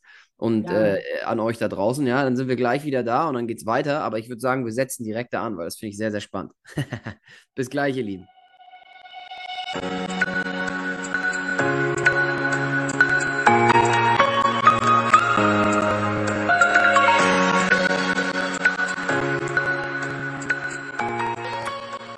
Und da sind wir wieder, ihr Lieben. Jens, wir waren beim dritten Punkt stehen geblieben. Wir haben gesagt, Isolation, die Leute werden egoistischer, wobei ich sagen muss, ich sehe eben auch das, das andere. Ne? Ich sehe eben auch, dass die Leute mehr aufeinander zugehen, was ich persönlich sehr, sehr schön finde. Äh, was hast du noch? Was, was meinst du, wie haben wir uns vielleicht alle irgendwo verändert ähm, in den letzten zweieinhalb Jahren? Naja, gut, also wie du dich, wie du dich als Individuum natürlich allumfassend verändert hast, das, äh, das ist immer, ist immer eine. Ähm, ja, sei mal dahingestellt, ne? Aber so generell. Aber so kollektive, kollektive Säulen zu finden. Wir haben einmal, wir haben natürlich einmal diese Beeinflussbarkeit oder die die höhere Beeinflussbarkeit durch die Separierung äh, des Individuums. Ja, nur noch ein Haushalt treffen. Ich isoliere mich lieber, als, ähm, als, dass ich in, als, als, als dass ich in die Gesellschaft gehe. Ich bin egoistisch, aber da hatten wir ja auch nochmal ausgedröselt, Egoismus ist nicht gleich Egoismus, nur weil ich selber für mich entscheide, heute nicht in die Kneipe zu gehen, sondern äh, was für mich selbst zu tun. Ja. weiterbilde so ist das natürlich auch eine Form von Egoismus, die aber natürlich positiv ist, weil du dann mit dem Wissen, was du dir vielleicht damit aneignest, wieder anderen helfen könntest. Ja. Denn äh, da haben wir, wie gesagt, einmal, einmal die Beeinflussbarkeit, die, ähm, die, den, den Egoismus, dann aber auch einmal die, die Intoleranz anderer Meinung und die Schaffung eines ähm, kollektiven Idealbildes, welches äquivalent ist zu dem, was dir im, äh, ja, in, im Fernsehen zum Beispiel vermittelt, in generell in, die, in den in den äh, altbekannten Medien vermittelt wird. Mhm. So intolerant, die Intoleranz hat meiner Meinung nach sehr äh, um, noch, noch mehr zugenommen, dass ich Mhm. bereit bin, die Meinung des anderen zu ähm, ja, überhaupt, überhaupt gelten zu lassen, überhaupt Ja. in einem und das hat das schockiert mich eher, Absolut. weil, weil es im Prinzip genau kontra unserer Demokratie ist. Und ich meine, unsere, ich bin froh, dass wir in einem Staat leben, wo du theoretisch rausgehen könntest und du kannst ganz laut rufen, Olaf Scholz ist ein Hurensohn. Als Beispiel, ja. Aber Ja. du würdest, wenn du das in Nordkorea machen würdest, würdest du hingerichtet werden, würdest sofort erschossen. Da würde, Ja. gar, würde gar nicht diskutiert werden. Somit Mhm. darfst du ja natürlich noch rausgehen und sagen und eigentlich sagen, was du willst, außer es ist gegen den Nationalsozialismus, aber das ist nochmal eine andere Geschichte. Ja, Darauf ja, will ich hinaus. Es gibt natürlich schon irgendwo Richtlinien, aber im Grunde genommen, im Grunde genommen kannst du in Deutschland alles sagen, was du willst. Aber du musst natürlich auch dann mit dem Gegenwind von äh, anderen Menschen klarkommen. Und wenn du selber eher eine, eine Persönlichkeit bist, die sich schnell von anderen untergraben lässt, dann wirst du eher dich dem System dann doch letztendlich fügen, auch wenn du eine andere Meinung hast. Und Mhm. das ist so die Gefahr, weil sie werden halt die Köpfe, wie so, ein, wie, ja, wie so eine Rasenfläche, die Köpfe, die rausgucken, wird erstmal versucht, erstmal wieder abzumähen, damit sie, damit sie alle gleich sind. Das ist ein schönes Bild, was du da nennst. Das ist ein sehr schönes Bild. By the way, ich sehe das genauso wie du mit der Intoleranz. Also das ist was, was mich extrem bewegt. Also ähm, das, weil das, das hat einen langfristigen Erfolg, Er hat einen langfristigen Effekt. Genauso wie, ich meine, wir, wir, unser einer ist ja erwachsen und hat noch mehr oder hat schon eher die, den, den Weitblick, diese Dinge auch so ein bisschen out of the box zu betrachten. Aber Mhm. wenn wir uns jetzt mal so ein bisschen in die, in die Kinder- und Jugendpsychologie reindenken, was hat dieser ganze, ich äh, vereinheitliche es jetzt mal unter dem Begriff Permanent-Trigger, äh, was hat das für einen Effekt auf Mhm. Kinder, auf Jugendliche, auf ja, ab, Schulab, äh, dieses Corona-Abi, ich meine, Abi, Abi-Party, war- sie war legendär, sie war geil und ich kann mich zum Großteil nicht mehr dran erinnern. Aber, der, aber diejenigen, die, in, äh, die das Corona-Abi gemacht haben, was haben die denn für ein Abi? Oder Ja. diese, dieser, diese, auch diese Züchtigung, diese Maske in der Schule zu tragen. Ich könnte die Scheiße, äh, könnte die Scheiße gar nicht sagen, weil ich Brillenträger bin. Und dann, äh, na, alles klar, nee, aber ich würde, Ja, ja. Ja. auch da muss man dann auch mal sehen, ich bin aber auch eher der Mensch, ich komme sehr gut alleine klar, weil ich auch irgendwo ähm, als Kind, ich glaube, das ha- hatten wir im ersten Teil mal angesprochen, dass ich als Kind so leicht autistische Züge hatte. ja, ja, ja, ja, Wunderbar, wunderbar, eine ganze Woche klarkomme und ich brauche keinen Menschen in real sehen. Mhm. Brauche ich nicht. Und ich bin ja trotzdem glücklich, weil ich letztendlich, ähm, dann fange dann an, mit mir selbst zu reden. Aber diese, die, die Gespräche, die daraus entstehen, die sind unter einem Schema und zwar der Neutralität gegeben. Mhm. Ja, und das bedarf aber wieder Selbstreflexion. Darauf will ich jetzt gar nicht hinaus, sondern wir haben ein Thema, was hat es für Auswirkungen auf Kinder, auf Jugendliche und ähm, welche, welche Langzeitfolgen entstehen daraus. Mhm.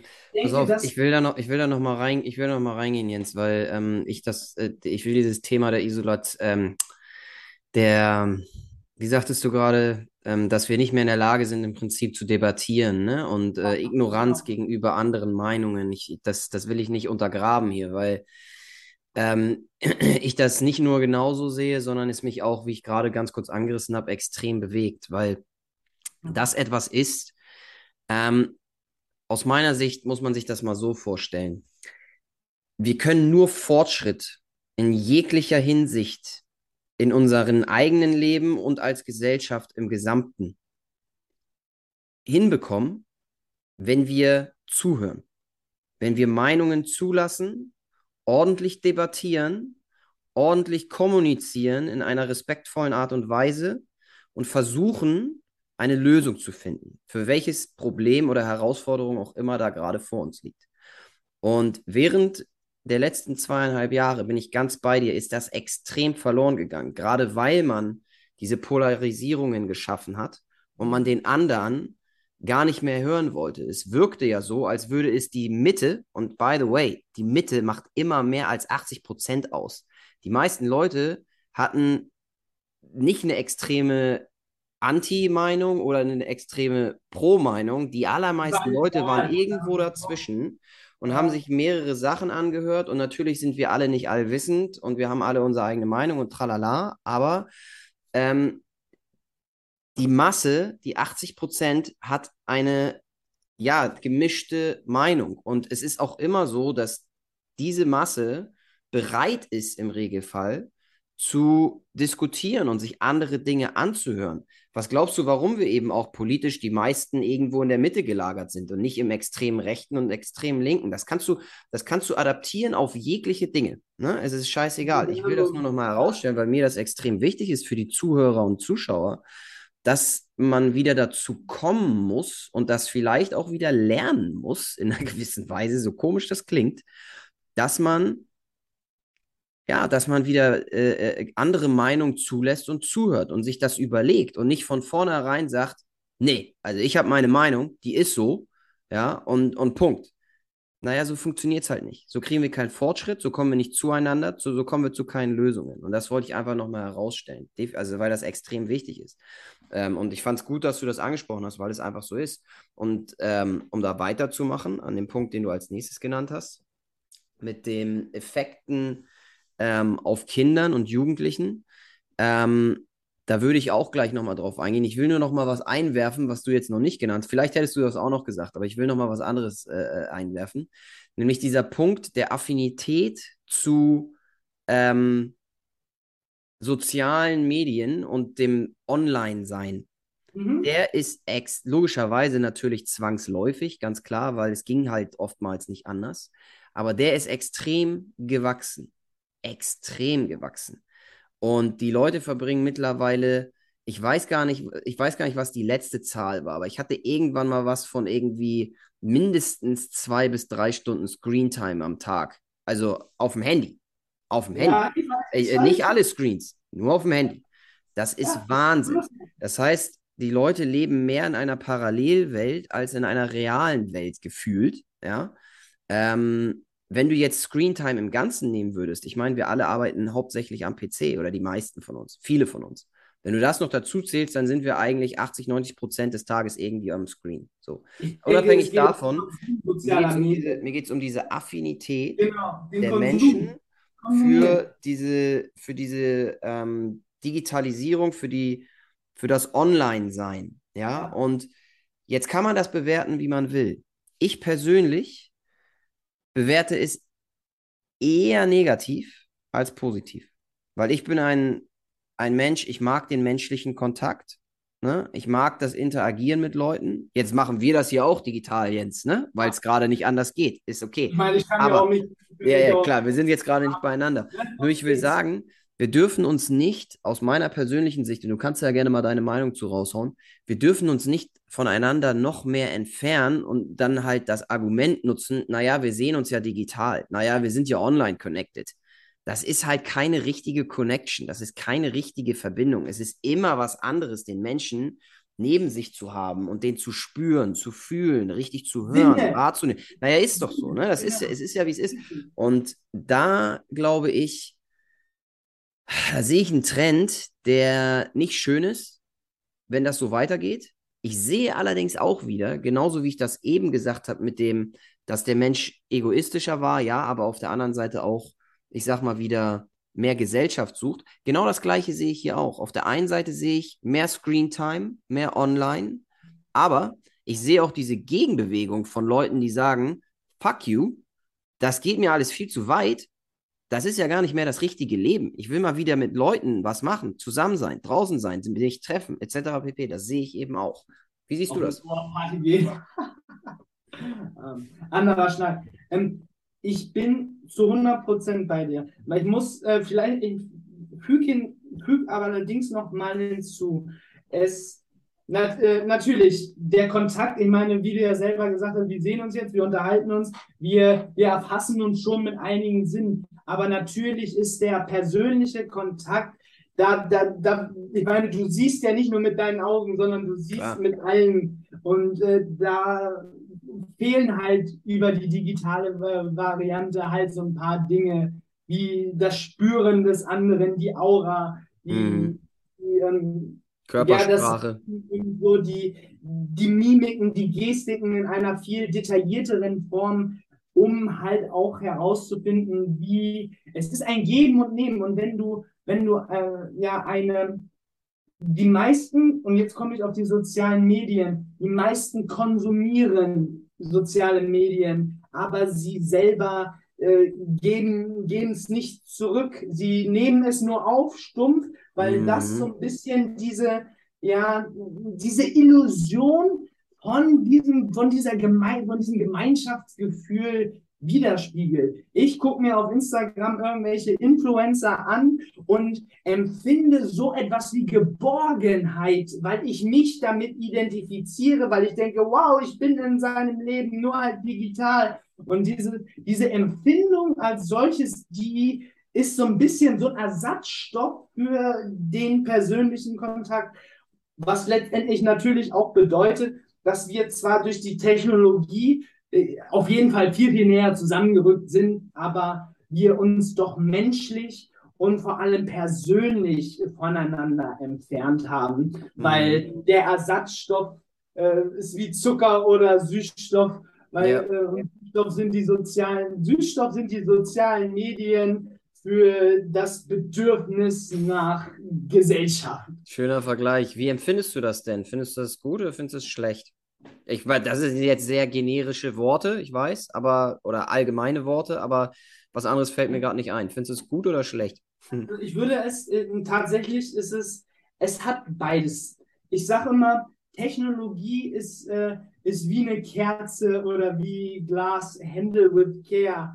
Und ein, ein gesunder, achtsamer Konsum oder eine gesunde, achtsame Nutzung dieser Technologie wird mhm. dich voranbringen. Aber Menschen neigen irgendwie immer permanent zu Extremen. Und schon wieder sind wir beim Thema Balance, wie im ersten ja. Teil auch, die letztendlich wieder dazu führt, dass wir dadurch wachsen und nicht abdriften in eine Extreme ich finde, man muss irgendwo auch die, die soziale Medien sind aus der sind aus unserer Gesellschaft nicht mehr wegzudenken, weil natürlich haben sie durch Covid einen sehr sehr großen Schub nach oben gemacht, den ich ja als Firma sehr sehr beglückwünsche oder auch als Mensch, weil ich jetzt digital Dinge machen kann, wozu ich vorher noch nach äh, aus Festland musste. Gut, vielleicht auch noch Insel äh, als äh, prädestiniertes, äh, prädestinierter Standort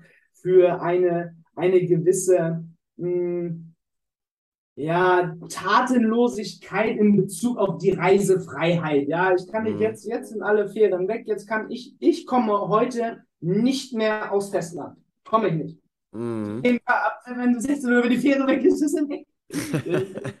kann ich nicht auch noch? Dann könnte ich gut Hashtag GTA, ich könnte ein Boot klauen oder so, aber dann man will ja trotzdem, äh, das, das sind ja wieder Extreme, darauf will ich ja gar nicht hinaus. Aber ich habe jetzt nach aktuellen Möglichkeiten nicht die Möglichkeit, doch wenn ich schon, ich könnte einen Kollegen anrufen, der ist Pilot, der fliegt einmal nach her. Aber im Grunde genommen habe ich nicht die Möglichkeit, jetzt mehr von der Insel zu gehen. Ja. Wenn du das so ein bisschen überträgst auf die, auf die ähm, Nutzung von sozialen Medien, du hast einmal das, äh, das, was ja sowieso da ist, aber und du nicht mehr davon wegkommst, aber du hast ja die Möglichkeit, es zu planen und zu äh, ja dir selber diesen achtsamen Nutzen beizubringen. Aber ja. das vermittelt dir nicht die Schule.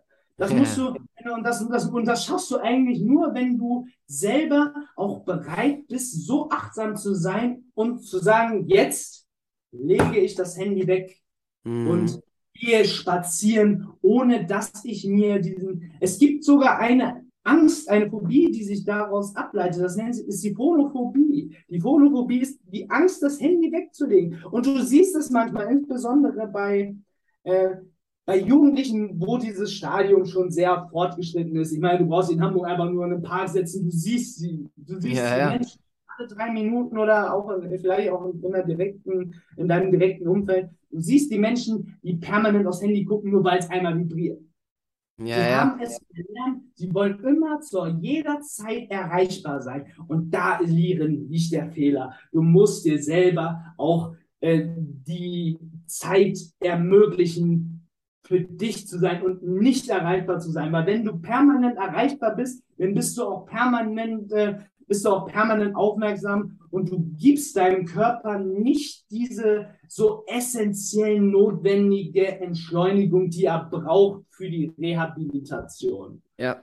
Du, ähm, ist, man muss es lernen und diesen, diesen Umgang zu lernen, da gibt es tatsächlich noch nicht viele Dinge, die in diese Richtung gehen. hm, Weil Umgang mit der Technologie, ich meine, ist ja wie beim Feuer auch, man, man musste sich erstmal hardcore verbrennen, bevor man gelernt hat, Ja, das stimmt. Feuer zu kontrollieren. Und das jetzt natürlich im, high, im hochtechnologisierten Bereich. Du musst dich erstmal an den sozialen Medien verbrennen, um zu lernen, wie du mit ihnen umgehen sollst. Das ist wirklich, ein, das ist Jens, das ist, das ist wirklich ein, das ist wirklich auch ein guter Punkt. Das ist ein Lerneffekt, weil über Hunderttausende, Millionen von Jahre haben die, haben wir Menschen so, wie wir heute kommunizieren und wie wir heute connected sind, das gab es noch nie. Das gibt es jetzt, das ist, das ist, ja, es ist so, es gibt es jetzt seit zehn Jahren, ne? Oder seit 2000, was auch immer, zwei, wo auch äh, das das Schüler-VZ oder weiß der Geier, was irgendwann mal Ja, losgegangen ist, ne? So, oder wo seitdem es das Internet gibt. Vorher hat der Mensch nie so kommuniziert. Er hat immer nur in kleineren Grüppchen kommuniziert. Irgendwann kam dann mal Radio und Fernsehen, wo, ich sag mal, in eine Richtung ein Output gegeben wurde an die Masse. Das war schon eine, differen also eine differenzierte Form der Kommunikation. Genau, Und heute kann jeder mit jedem auf der Welt instant kommunizieren. Das gab es noch nicht. Ja. Was ich damit sagen will, ist, darüber muss sie, daran müssen sich die Menschen oder die Menschheit als Ganzes erstmal gewöhnen und lernen, wie man damit sinnvoll umgeht. Und wie man damit, Ja, äh, ne, ich will nicht sagen richtig oder falsch. Ich will nur sagen, irgendwie bewusst und das, was du auch gerade genannt hast, bewusst damit umgeht und sinnvoll damit umgeht. Das ist ein Lernprozess. Ich glaube, in dem sind wir alle gerade drin. In welche Richtung sich das entwickelt, weiß ich nicht. Keine Ahnung. Wir haben alle keine Glaskugel, in die wir gucken können. Aber man merkt ja auf jeden Fall, dass dieses ganze Online-Sein, und deswegen habe ich es auch angesprochen, ähm, ja, es hat positive Aspekte, absolut. Es hat aber auch viele negative. Wenn du guckst, äh, die, die Depressionsrate von, von Jugendlichen oder überhaupt von Menschen, also aber auch vor allem von Jugendlichen, guckst du wieder über den Teich in die USA, nur mal als Beispiel, ja. Die Suizidrate bei Jugendlichen ist deutlich höher durch eben diese vermehrte Nutzung. Ähm, Depressionsrate deutlich höher, etc. Äh, Aufmerksamkeitsspannen werden deutlich geringer. So, also es gibt ganz, ganz, ganz viel, was da eben auch nicht so schön dann, dran ist. Ähm, ich kann persönlich halt immer nur da, genau den Punkt, den du gerade genannt hast, dazu aufrufen, dass die Leute sich darüber Gedanken machen, in welcher Form und wie man Online-Medien und sozi vor allem auch soziale Medien, das ist ein Kernpunkt, nutzt. Da sollte sich jeder mal wirklich ein bisschen Gedanken machen. Aber also finde ich, finde ich gut, dass du, dass du das äh, angesprochen hast. Was mich nochmal interessieren würde, du hattest ja auch dieses Ding hier mit den, und das ist auch ein Thema, großes Thema, ähm, mit den Kiddies angesprochen und den Jugendlichen. Wie ist deine generelle Meinung dazu, was die letzten zweieinhalb Jahre da so bewirkt haben? Ich habe meine Meinung, by the way. Ich habe danach übrigens noch einen Punkt, den ich mit dir beschnacken will, den ich sehr, sehr spannend finde. Ähm, aber wie ist denn deine Meinung dazu? Was glaubst du, hat das bewirkt, bewegt? Was siehst du in der Zukunft? Was, was resultiert da vielleicht draus? Ähm, ja, führ mal so ein bisschen aus, wie du das siehst. Da gibt es ja natürlich erstmal so das, das Ausgangsszenario. Ähm, wir befinden uns jetzt, stellen wir uns mal vor, wir sind eine Familie und wir befinden uns in, im, im Lockdown, ja. Und wir hängen vielleicht auf, äh, zu dritt oder zu viert auf 60 Quadratmetern, was ja ungefähr auch so ein normaler Schnitt ist im Durchschnitt.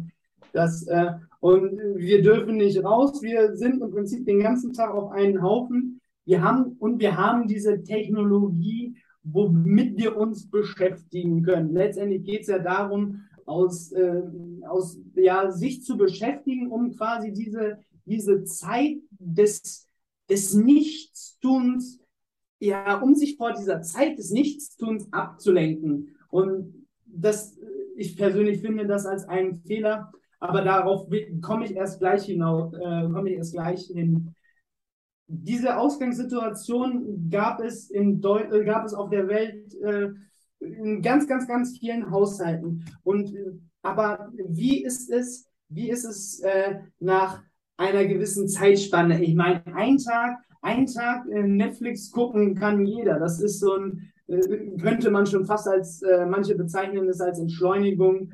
Ich finde es langweilig, aber ist nicht der Punkt sondern es ging ja erstmal nur um Ablenkung. Irgendwie wollen Menschen, Menschen haben verlernt, irgendwo selber den Moment zu erleben, weil sie sich permanent ablenken. Und das ist so ein bisschen dieses, ich nenne es mal, ich nenne es mal, die Aufmerksamkeitsspanne ist auch noch ein Punkt, äh, der TikTok-Effekt. Äh, irgendwie, irgendwie swipen sie einfach nur noch über die For You-Page und dann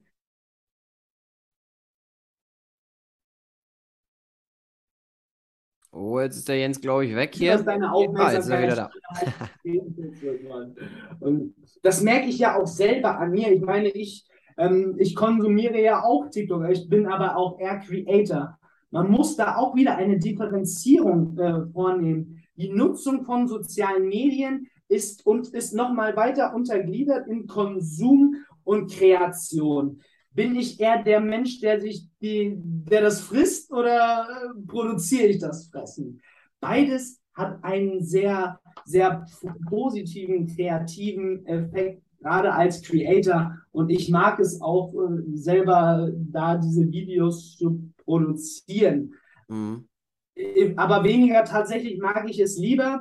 Ich freue mich mehr darüber, ein, ein schönes Video zu haben, weil es ja auch irgendwo so ein bisschen die, die individuelle Chronik darstellt. Ja? ja. Ich mag es lieber, lieber Creator zu sein als Konsument. Äh, nicht, weil ich die anderen schlecht finde, überhaupt nicht. Mhm. Aber eher, eher, weil ich diese, weil ich den, den kreativen Nutzen, der sich aus den sozialen Medien ergibt, so interessant finde und weniger, weniger den reinen Konsum, weil ich damit irgendetwas kompensieren möchte, äh, weil ich damit etwas kompensieren möchte, was ein Ersatzstoff ist für die Geborgenheit, die mir meine Real, meine Realität nicht gibt. Weil Mama sitzt in der Küche, Papa sitzt im Wo äh, Mama sitzt in der Küche, guckt auf ihr Smartphone, Papa sitzt im Wohnzimmer, guckt, äh, spielt, spielt Playstation Dein Bruder sitzt irgendwo in seinem Zimmer und zockt Fortnite und ich chill hier auf meinem Sessel und äh, swipe durch meine For You-Page.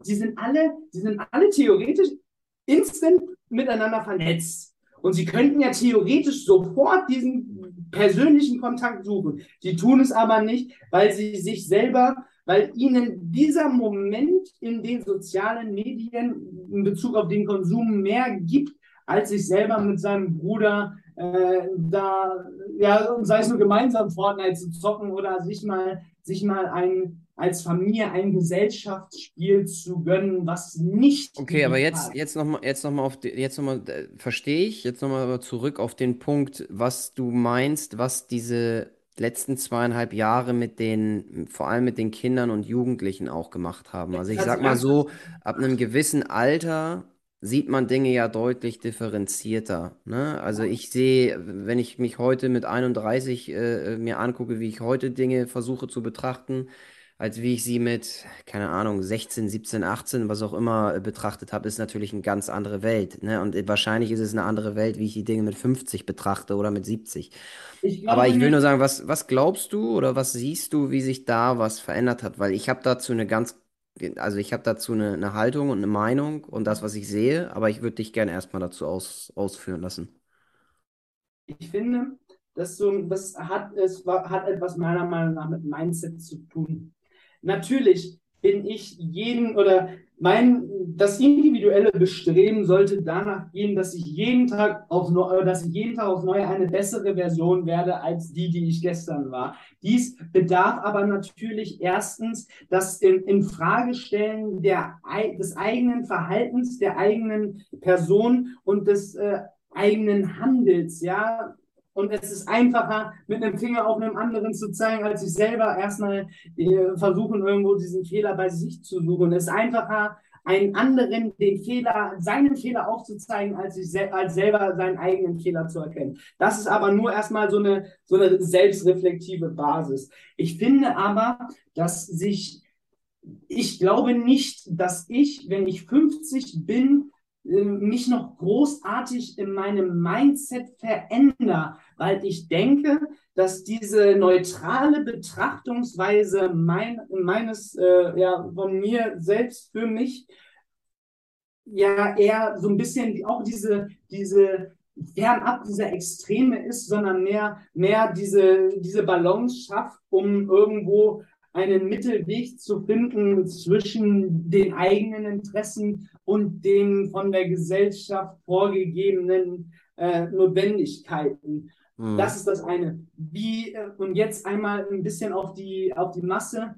Wenn der Masse vermittelt werden würde, wie sie sich selber versteht und selber erkennt, dann, dann würde diese, wenn dieses Mindset irgendwie vermittelt werden würde, dann würde es wieder viel mehr, viel mehr eigene Denker geben. Aber es ist natürlich einfacher, eine, ja, eine Gesellschaft zu kontrollieren, zu regieren, die eine Kollektivmeinung vertritt und einzelne gegensätzliche Meinungen diffamiert für die Gemeinschaft. Das, mhm. äh, ob das jetzt in einem diktatorischen Regime ist oder in einer, in einer Diktatur des Proletariats, wie es in der DDR war, oder in unserer, in unserer äh, Technokratie, da im Grunde genommen sind es seit Tausenden von Jahren die gleichen Mechanismen, die letztendlich dazu führen, eine breite Masse kontrollierbar zu machen. Mhm. Ich denke, es ist einfacher geworden, weil die Kanäle, wie ich es schaffe, eine Gesellschaft zu kontrollieren, um mit den sozialen Medien um einiges erweitert wurden als vor 100 Jahren mhm. oder vor 1000 Jahren. Okay, ich, also, ich versuche mal, ich versuche mal jetzt meine Frage selbst, also ich mache jetzt einfach mal eine Aussage, ich ähm, versuche mal meine Frage selbst zu beantworten, weil ich, mir ging es primär eigentlich eher um die Kinder und Jugendlichen. Ähm, Kinder, weil ich glaube, dass, weil ich glaube, dass die, Entschuldigung, dass ich nochmal einmal. Ja, ja, bitte. Äh, äh, die Kinder und die Jugendlichen sind die äh, vulnerable, also die, die, ähm, die gefährdete Gruppe, die dieses Verständnis noch nicht entwickelt hat. Okay. Was letztendlich bedeutet, dass sie irgendwo, irgendwo geführt werden muss und so ein bisschen, um so ein bisschen ich meine, laufen müssen sie selbst, aber du kannst natürlich entweder als Erziehungsberechtigter oder als Lehrer oder als ähm, sozialer Arbeiter äh, ja die Menschen, die Menschen empfehlen, dass sie in eine bestimmte Richt Richtung gehen sollen, ja. aber letztendlich laufen müssen sie selber. Aber die Erkenntnis über die richtige Richtung, die fehlt natürlich. Je jünger du bist, desto weniger weißt du, äh, welchen Weg du selber gehen möchtest, sondern bist eher dazu geneigt, dich dem zu fügen, was ein, was ein erfahrenerer Mensch dir mhm. vermittelt. Aber wenn dieser erfahrene Mensch, der ja dir eigentlich den rechten Weg aufzeigen sollte, selber auf dem Holzweg ist, was entwickelt sich dann aus den nachfolgenden Generationen, die genauso von diesem Menschen, der auf dem Holzweg ist, auch auf diesen Holzweg getrieben werden. Mhm, bin ich ganz bei dir. Also äh, äh, gut, dass du das jetzt dann nochmal, ich sag mal, den Bogen gespannt hast zu den Kiddies, dass die eben das, was du jetzt eingangs gesagt hast, mit dem Bewusstsein äh, für die einzelnen Dinge, mit sich darüber Gedanken machen und ein, ein ordentliches Mindset zu haben, ähm, ein positives Mindset zu haben, ein Erfolgsmindset zu haben, wie auch immer ähm, du das dann oder wie man das dann betiteln will, dass das natürlich, ähm, also dass es eine Grundbasis ist, aber dass das die Kids natürlich noch nicht haben und da einfach Vorbilder brauchen im Prinzip. Genau, sehe ich, gen genau, seh, seh ich, gen seh ich genauso. Und ähm, pass auf, also ich, das, was in den letzten zweieinhalb Jahren abging, vor allem für Kinder und Jugendliche, die mit dieser Pandemie und mit der Krankheit selbst eigentlich gar nichts am Hut haben, weil, also wirklich gar nichts am Hut haben, so wie die darunter leiden mussten. Und du hast es ja selber angesprochen, nehmen wir nur mal das Abiturbeispiel. Ne? Oder nehmen wir überhaupt die Zeit zwischen, äh, wenn man 10 ist bis, bis 16, die Pubertät, ne? wo alles so intensiv und neu ist. Wenn einem da zweieinhalb Jahre geklaut werden, das ist aus meiner Sicht eine Katastrophe. Jetzt kann man natürlich sagen, naja, aber, naja, mhm. aber, naja, aber. Ne? Naja, wir mussten das ja so machen. Naja, die werden schon davon schon nicht so große Schäden gezogen haben. Naja, es gab ja trotzdem den menschlichen Kontakt innerhalb der, der eigenen Familie. Naja, man durfte sich ja trotzdem mit einer Person treffen das ist nicht dasselbe wie das, was Nein. du und ich erlebt haben in der Schule, in unseren Sportverein, in was auch immer. Das ist es einfach nicht. Da kann man mir erzählen, was man will. Und da kann auch, von mir aus kann auch jeder, das würde ich so hart debattieren, da kann auch von mir aus jeder Psychologe um die Ecke kommen. Und nochmal, da bin ich kein, ich bin kein Professional, ne? Aber ich sehe da einfach ähm, ein ganz, ganz, ganz, ganz dickes Problem, was irgendwie korrigiert werden muss, weil die Kiddies jetzt einfach wieder in Anführungsstrichen rauszusenden und zu sagen, jo, ist doch alles cool.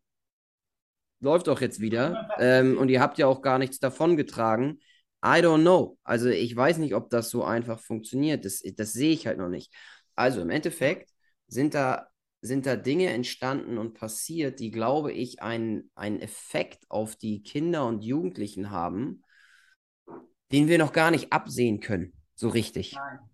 Und wo ich mich frage, in welche Richtung führt das noch? Ich kann es nicht sagen, ich habe aber ein sehr, sehr grummeliges Bauchgefühl, wenn ich daran mhm. denke, weil diese ganzen Dinge, die wir eben vorher genannt haben, alle diese vier, fünf großen Punkte, die sind natürlich auch bei den Kids angekommen. Die haben genau das Gleiche ja eben auch durchlebt. Nur können das vielleicht gar nicht so richtig differenzieren und da in dieser Weise drüber nachdenken, wie du ja eben auch schon sagtest. Das Verständnis und, fehlt. Und, und, Kinder, Kinder sind keine kleinen Erwachsenen. Kinder sind Kinder. Ganz genau. Und es ist dann eben, es ist dann eben so, dass man sich, dass man sich eben fragen muss, okay, wie können wir dagegen steuern? Wie können wir das in eine Bahn lenken, dass man wirklich allen vermittelt, Kids und Jugendlichen, dass man sagt, hey, das ist eine Ausnahmesituation gewesen. So ist das Leben eigentlich nicht. So ist die Welt im Grunde genommen eigentlich auch nicht. Was das, was ihr in den letzten zweieinhalb Jahren erlebt habt, ist eine wirkliche Ausnahmesituation gewesen. Und das halt immer und immer und immer und immer wieder den Kids zu erzählen, damit die das auch begreifen. Weil ansonsten wird man, eh, geht man ja automatisch, ich kenne es ja von mir, du kennst es vielleicht von dir, der Zuhörer und Zuschauer kennt es von sich selbst. Ansonsten geht man in so eine automatische, ja, das ist ja jetzt Normalhaltung über. Naja, es ist ja jetzt normal in der Bahn, eine Maske zu tragen. Nein, ist es nicht. What the fuck? Nein.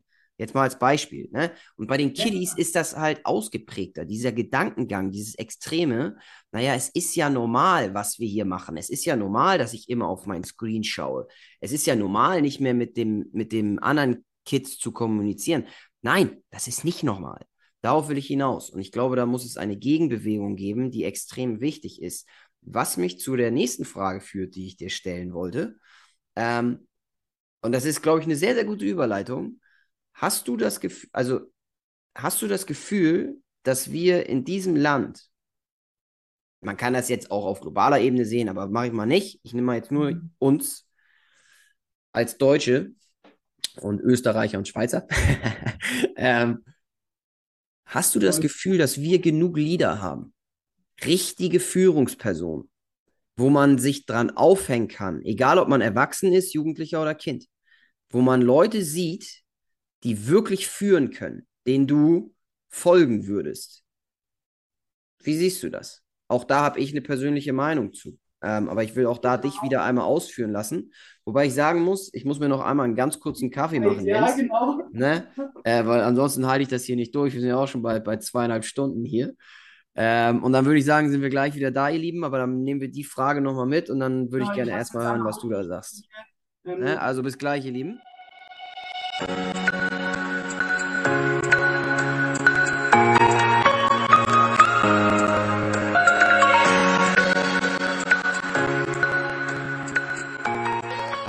Freunde, da sind wir wieder. Jens, ich habe dir die Frage gestellt, was du meinst, ob wir hier ordentliche Leader im Land haben, ob wir genug Leader im Land haben, ob wir genug Personen haben, die ordentlich führen und wissen, wie man führt. Und ähm, ja, hau einfach mal raus. Wie siehst du das? Ich habe meine Meinung, die werde ich dir danach, werde ich danach mal kundtun, aber ich würde gerne erstmal hören, was du dazu zu sagen hast, weil wir kamen ja von dem Punkt, dass die Kids ein deutlich schwereres, durch deutlich schwerere Zeiten vielleicht sogar noch gegangen sind, als wir Erwachsenen und natürlich leichter beeinflussbar sind und dass das, was da so passiert ist in den letzten zweieinhalb Jahren, eben nicht die Normalität ist und nie war und hoffentlich auch nie sein wird.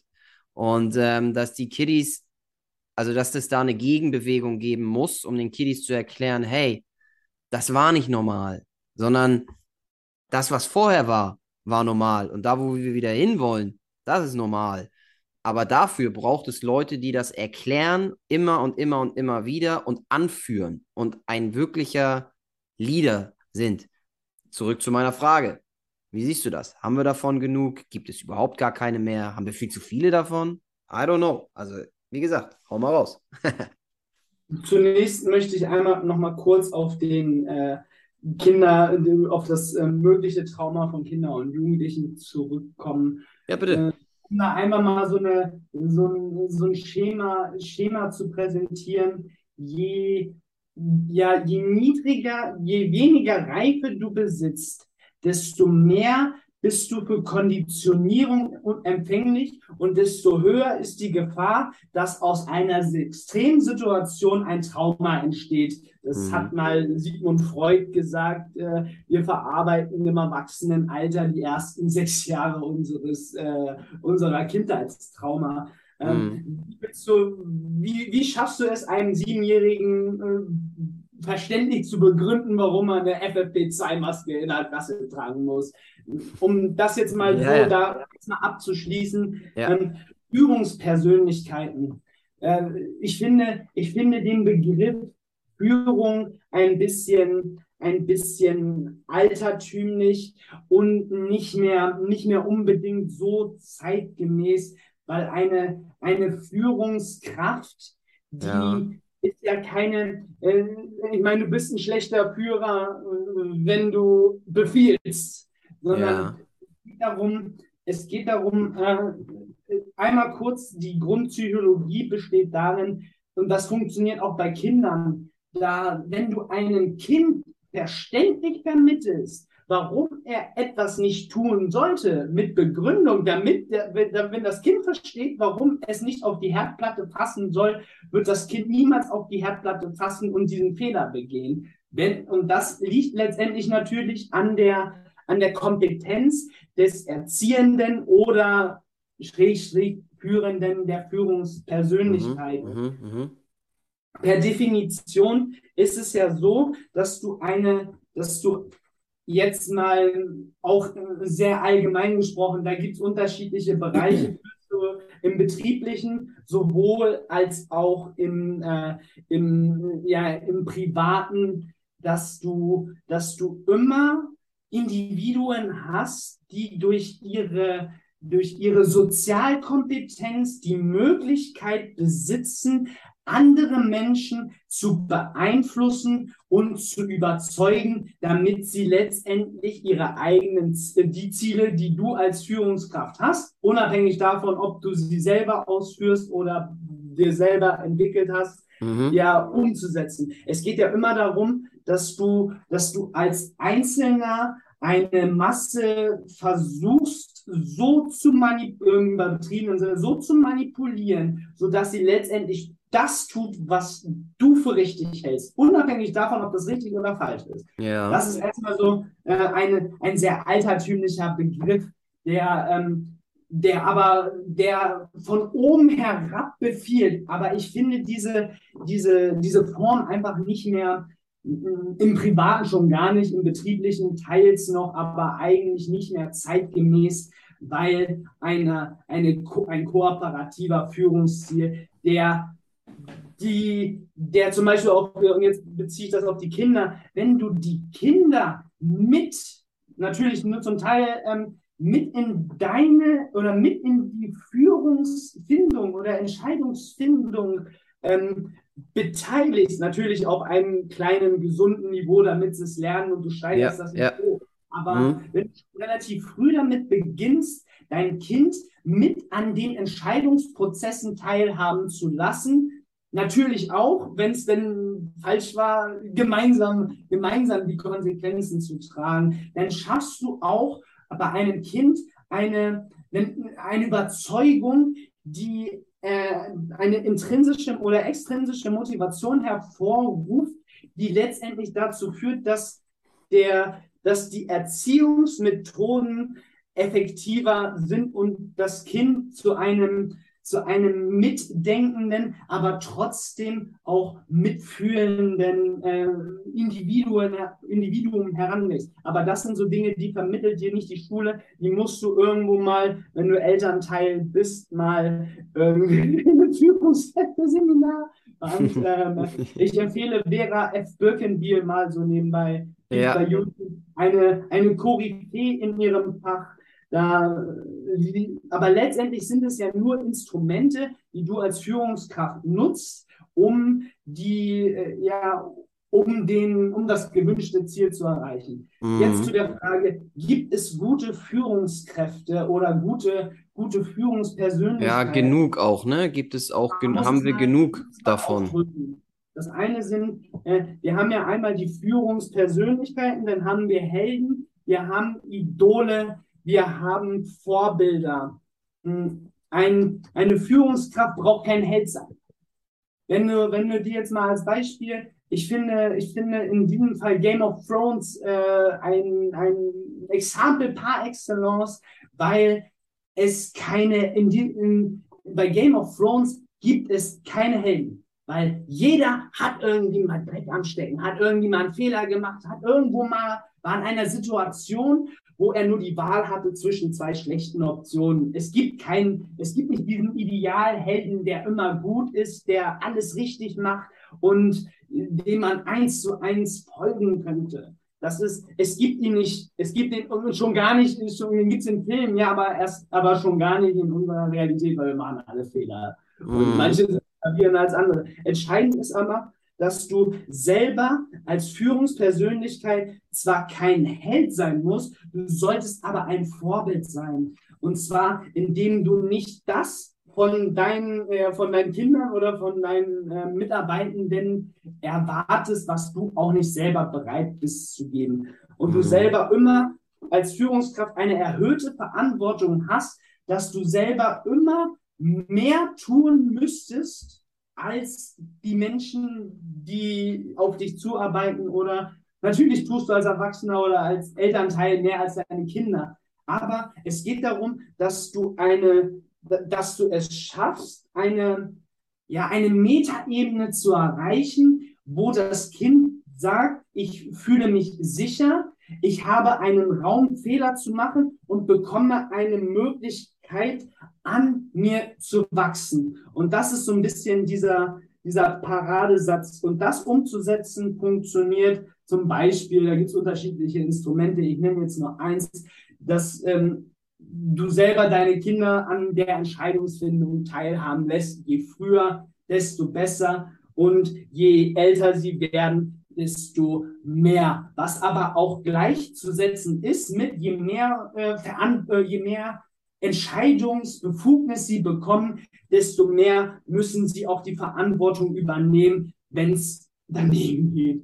Mhm. Aber das auf ein gesundes Maß äh, je nachdem, wie groß dein, äh, dein Kind ist, ich habe selber keine Kinder, kinderlos, Single, verheiratet, nur mit meiner Firma, aber so rein, so rein vom Mindset her ist das meiner Meinung nach ein guter, ein guter Ansatz und so führe oder führe ich auch Menschen. Das ist, und da, du brauchst nicht mal eine Führungsperson, du brauchst nicht mal eine Führungskraft sein auf dem Papier, ich bin jetzt stellvertretender Betriebsleiter oder Abteilungsleiter. Es geht nicht um den Posten. Es geht darum, dass du selber als Mensch irgendwo versuchst, zum einen für dich selber ein Vorbild zu sein und zum anderen aber auch ja. andere. Mir geht es darum, ich möchte, mir ist es zum Beispiel egal, ob man mich mag oder nicht. Ähm, mhm. Was aber nicht bedeutet, dass ich mich permanent mit anderen anlege, sondern eher, naja, mittlerweile ist es so ein bisschen wie, lass sie doch machen. Du kannst sie sowieso nicht belehren. Mhm. Was aber da muss man auch unterscheiden, inwieweit haben diese Menschen einen, äh, ja, einen, einen Stellenwert in meinem Leben. Mhm. Natürlich, die Menschen, die einen höheren Stellenwert, zum Beispiel deine Partnerin oder deine Kinder oder äh, deine Mitarbeitenden, haben natürlich bei dir eine höhere Gewichtung als jemand, der, den du nicht kennst und der einfach nur zu dir sagt auf der Straße, ja, ich finde, du bist ein Arschloch. Mhm. Ja, absolut. Pass auf, ich will dir, ich will da mal reingehen, Jens. Ähm, ich sehe, also ich finde das, die, die Frage von mir ähm, war ja nicht nur, ähm, was ist ein guter, eine gute Führungsperson, sondern eher haben wir davon genug in Deutschland. So, wie siehst du das?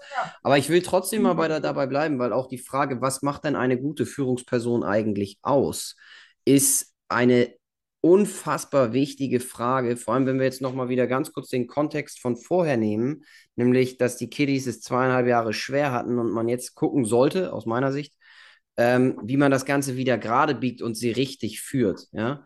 Natürlich ja. musste während dieser Zeit das schon so sein, dass, ich sag mal, die Eltern dafür sehr stark verantwortlich waren, dass das, ähm, ja, dass es da ein, ein, ein, dass den Kids vermittelt wurde, hey, das ist eben nicht normal. So, aber jetzt mal unabhängig davon und eher zu diesem allgemeineren Thema, was macht einen richtigen Leader aus? Ähm, für alle, die das hier hören und, und zusehen, ich kann euch ein Buch extrem empfehlen, wärmstens ans Herz legen. Das habe ich auch schon öfter getan in diesem Podcast. Ähm, und zwar ist das ein Buch von Jaco Willink. Es ist ein amerikanischer Navy SEAL, der im Irakkrieg gedient hat und dort die ähm, beste Einheit, also Elite-Einheit geführt hat, die es dort im gesamten Krieg gab. Die wurden mehrfach ausgezeichnet und er war dort der Teamleader. Ähm, mhm. ist heute ein Unternehmensberater, der seine, ähm, der seine Erkenntnisse aus dem Krieg adaptiert aufs Unternehmertum. Extrem gut, extrem gut. Und das Ganze, diese ganzen Sachen, die er gelernt hat im Bereich Leadership, nämlich sein Team zu führen in den extremst, in der extremsten Situation, die es gibt, nämlich Krieg, ähm, das zu adaptieren aufs Unternehmertum. Das Buch nennt sich Extreme Ownership. Und darauf will ich hinaus. Das geht ein bisschen in diese Richtung, die du gerade genannt hast. Nein. Wenn man ein, wenn man ein Vorbild sein will, es gibt einen Leitspruch, den ich mir selber, ich persönlich als Mensch, immer wieder ins Gedächtnis rufe. Immer und immer und immer wieder ins Gedächtnis rufe. Der nennt sich Lead by Example. Genau. Beziehungsweise, ein Vorbild. Bezieh genau, beziehungsweise es gab mal einen, oder den, ich weiß gar nicht, ob der noch lebt, aber es gab mal einen amerikanischen Football-Coach in den 70ern, der hat mit einem Team, was absolute Grütze gewesen war am Anfang, sechsmal oder siebenmal den Super Bowl gewonnen. Gab es bis dahin irgendwie wohl nicht mehr. Ich müsste das nochmal im Detail googeln. Aber dieser Coach ist in vor allem Amerika eine Legende. Und der hat nicht nur gesagt, Lead by Example, was ich, was bei mir immer im Kopf ist, sondern was der eher gesagt hat, ist, ähm, there is not wie hat er das ausgedrückt? Lass mich nochmal ganz kurz überlegen. Um, ähm, leading by example is not one way to lead, it's the only way to lead. Ich wiederhole das nochmal und übersetze das auch gerne gleich. Leading by example is not one way to lead, it's the only way to lead. Bedeutet, zu, als Beispiel zu führen, ist nicht nur ein Weg, umzuführen, sondern der einzige Weg. Bedeutet im Endeffekt, du musst als gutes Beispiel vorangehen. So. Führen durch Vorbild. Richtig, genau, ganz genau, als Vorbild vorangehen. Und dazu, ja, und da, und da muss man, muss man sagen, Jens, und da ist eben, ähm, da ist eben dieses ganze Thema Persönlichkeitsentwicklung, sich weiterentwickeln, ähm, in allen möglichen Hinsichten, als Mensch, ähm, ich sag mal, im Thema Bildung, auf kommunikative Ebene, ähm, weiß ich nicht, diverse Dinge, ja, sich einfach weiterzuentwickeln und vorauszugehen, dass man nicht immer alles richtig macht, ist klar. Wir sind, das hast du eben gesagt, wir sind alles Menschen, wir machen alle Fehler und es gibt keinen, wie hast du es genannt, es gibt keinen Helden, ja, genau. den gibt es nicht. Aber ein Vorbild ist auch nicht immer perfekt, wie du auch schon richtig sagst, aber es geht einfach darum, als Vorbild voranzugehen und sich immer wieder neu zu hinterfragen, besser zu werden, Tag für Tag. Das hast du vorhin übrigens ganz, ganz schön genannt. Wer richtig zugehört hat und aufgepasst hat, dass du selber sagst, ich will jeden Tag eine bessere Version von mir selbst werden. Ähm, und das sehe ich ganz genauso. Darum geht's. Ne? Wenn du wirkliche Vorbilder, die machen genau das. Die versuchen jeden Tag besser zu werden, als Vorbild voranzugehen und selbst die beste Version von sich selbst zu sein, zu werden, in dem Wissen, dass sie es eh nie werden können, sondern es immer Potenzial nach oben gibt, ja, ähm, und somit dann versuchen, andere automatisch positiv zu beeinflussen durch das eigene Beispiel, was man anderen gibt. Und das finde ich extrem wichtig. Das ist, das ist der Frage, auf die Frage, die du eben gestellt hast, was macht eine gute Führungsperson aus? Jetzt kannst du natürlich viele Sachen nennen, Charakterzüge, Skills, die man lernt, etc. pp.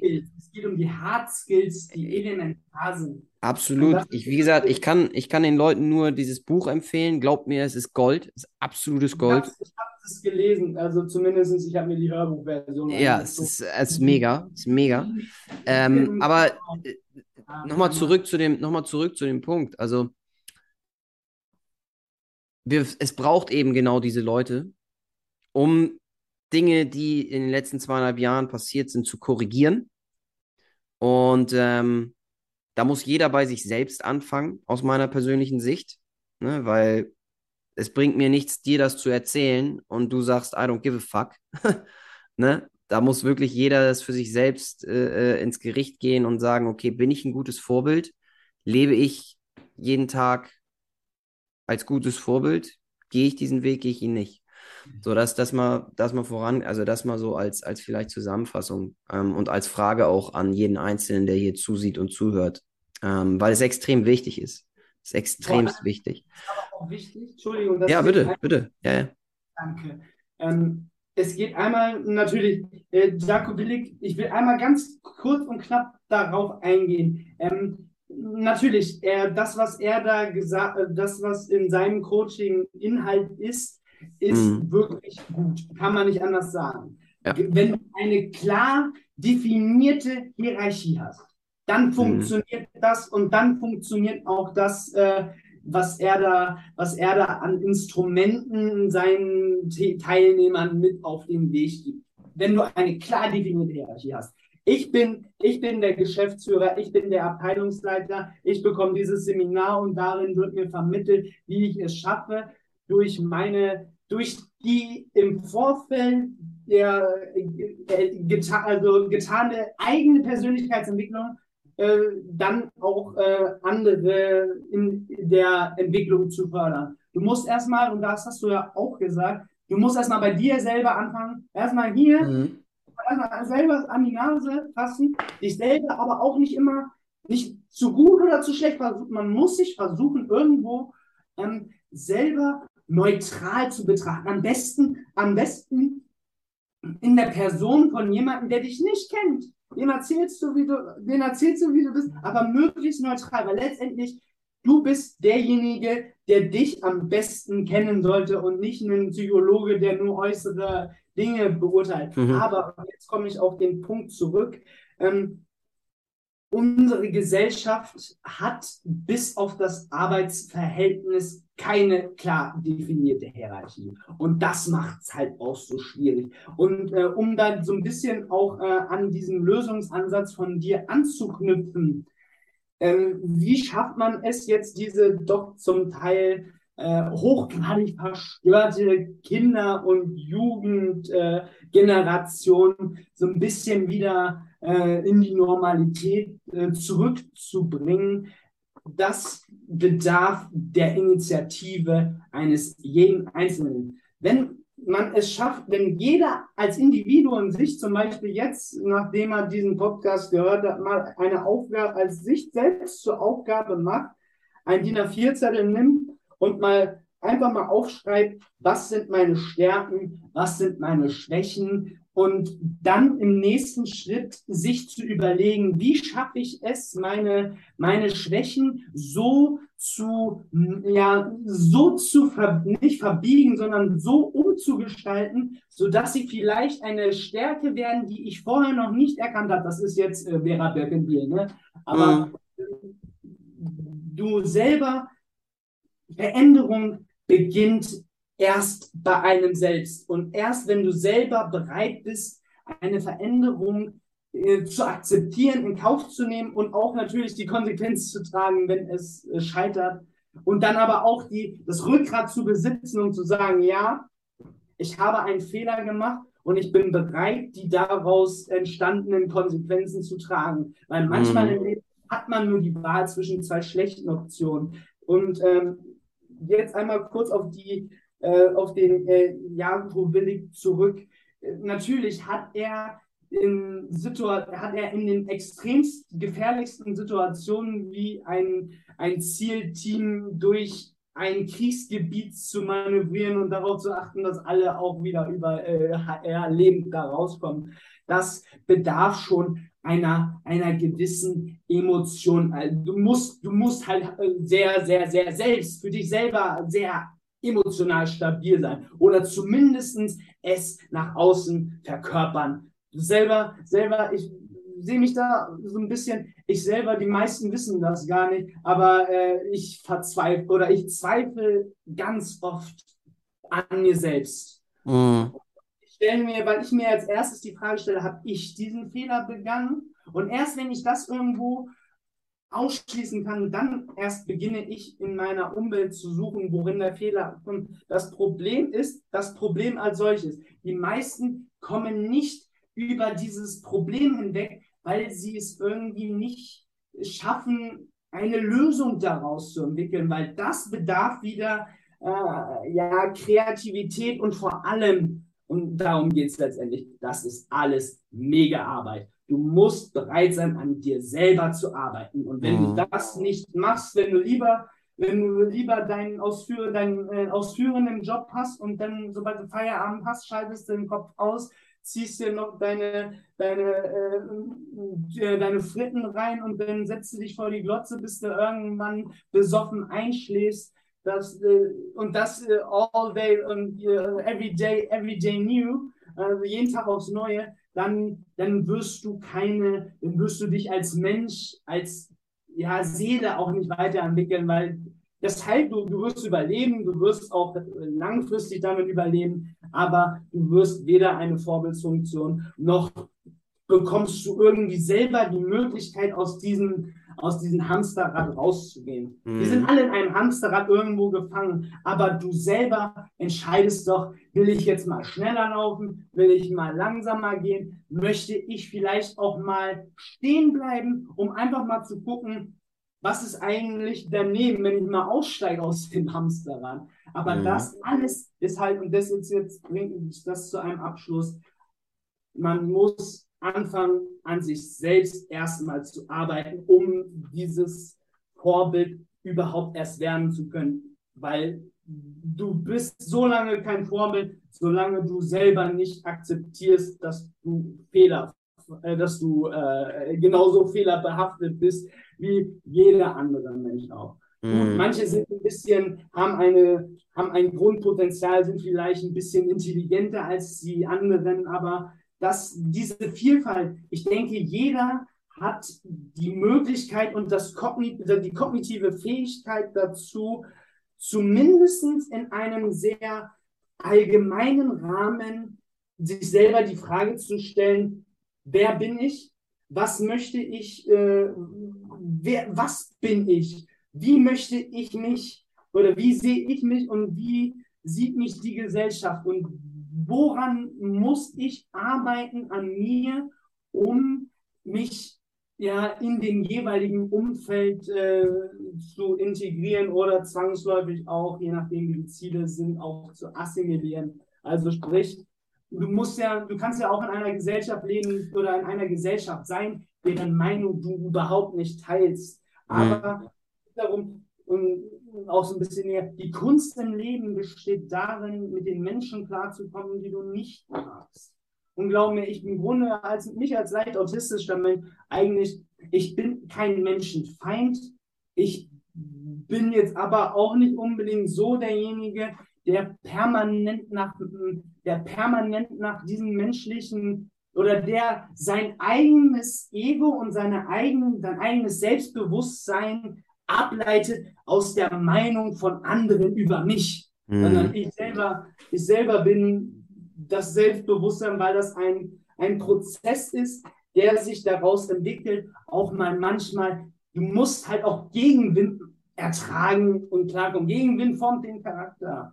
Und das sind so, das sind auch dieses Mindset, das sind noch mega, ist auch noch derbe, umfangreich und glaub mir, ich könnte da jetzt auch noch ein paar, noch ganz lange drüber diskutieren. Du auch, weil du da auch äh, gewiss eine, eine sehr umfassende und fundierte Meinung hast. Ja, es ist ja. ein sehr, Jens, es ist ein sehr, sehr spannendes, es ist ein sehr, sehr spannendes ja, und wichtiges Thema, weil es auch sehr gesellschafts, ähm, richtungsweisend ist für eine Gesellschaft. Ne? Ich versuche es mal, ich versuch's mal anders auszudrücken. Also um, um dieses, um das ganze Ding so ein bisschen äh, einzufangen. Also das ist auch das, was ja in diesem Buch dort dargestellt wird, hauptsächlich, was ja der Grundtenor ist, ne? Extreme Ownership, also wirklich extrem ins Extreme zu gehen, dass man, dass alles bei einem selber liegt, ne? Sich selbst zu verbessern, die eigenen Fehler, ein besserer Mensch zu werden, in Anführungsstrichen, und was zu lernen und so weiter und so fort. Das ist ja der Grundthema dieses Buches.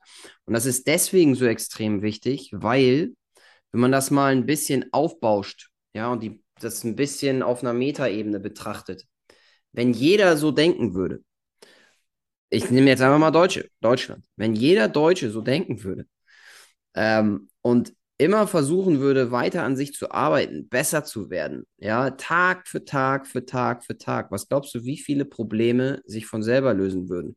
Fast alle. Fast alle.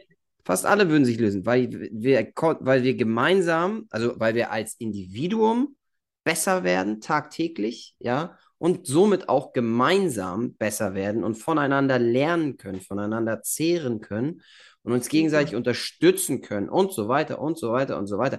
Deswegen ist dieser Grundgedankengang eben so wichtig, dass jeder ähm, Verantwortung, das ist nicht, also Ownership bedeutet ja nichts anderes als Verantwortung, für sich selbst und sein Leben übernimmt und so versucht, ein, ja, eine Art Leader zu werden. Und selbst wenn es erstmal nur für sich ist und dann die ausstrahlenden Effekte auf andere automatisch kommen. Ne? Genau. So, genau. so ist es. Und ähm, um das Ganze jetzt weiterzuspinnen auf die Frage, die ich ja eingangs gestellt habe, ähm, denn wir wollen den Podcast heute mal so langsam zum Abschluss bringen, ähm, weil wir echt eine Menge coole Sachen diskutiert haben, wie ich finde. Sehr, sehr spannend, sehr interessant. Aber wenn man das Ganze dann weiterspinnt mit, was ist eine gute Führungskraft, wie ist derjenige und so weiter und so fort, hin zu der Frage, haben wir denn genug davon in Deutschland?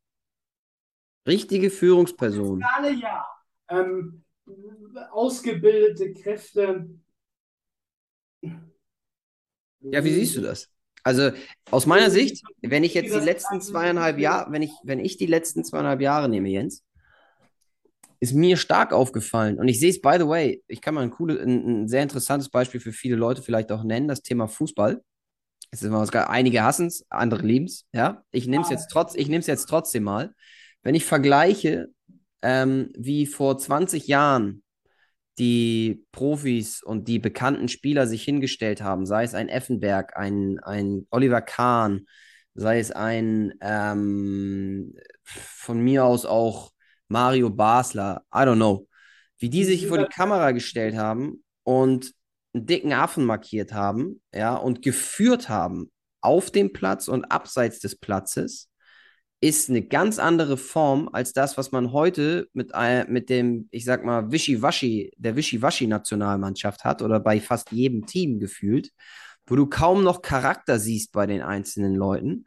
Und das Ganze habe ich eben auch in den letzten zweieinhalb Jahren sehr, sehr viel in der, ich sag mal, Gesellschaft, in der Politik oder sonst wo gesehen. Ich hatte nicht das Gefühl, das ist meine persönliche Sichtweise, die ich gerade darstelle, ich hatte nicht das Gefühl, dass wir wirkliche Leader hatten, die ihre Meinung geäußert haben und dafür eingestanden sind, gerade sich gerade gemacht haben und so weiter. Ich hatte eher das Gefühl, dass alle einen gemeinsamen, ja, einfach, äh, ja, sich, ich sag mal, untergraben haben lassen und eben nicht als gutes Beispiel vorangegangen sind. So, das ist mein Gefühl. Schrägstrich Gleichschaltung ist keine Gerechtigkeit.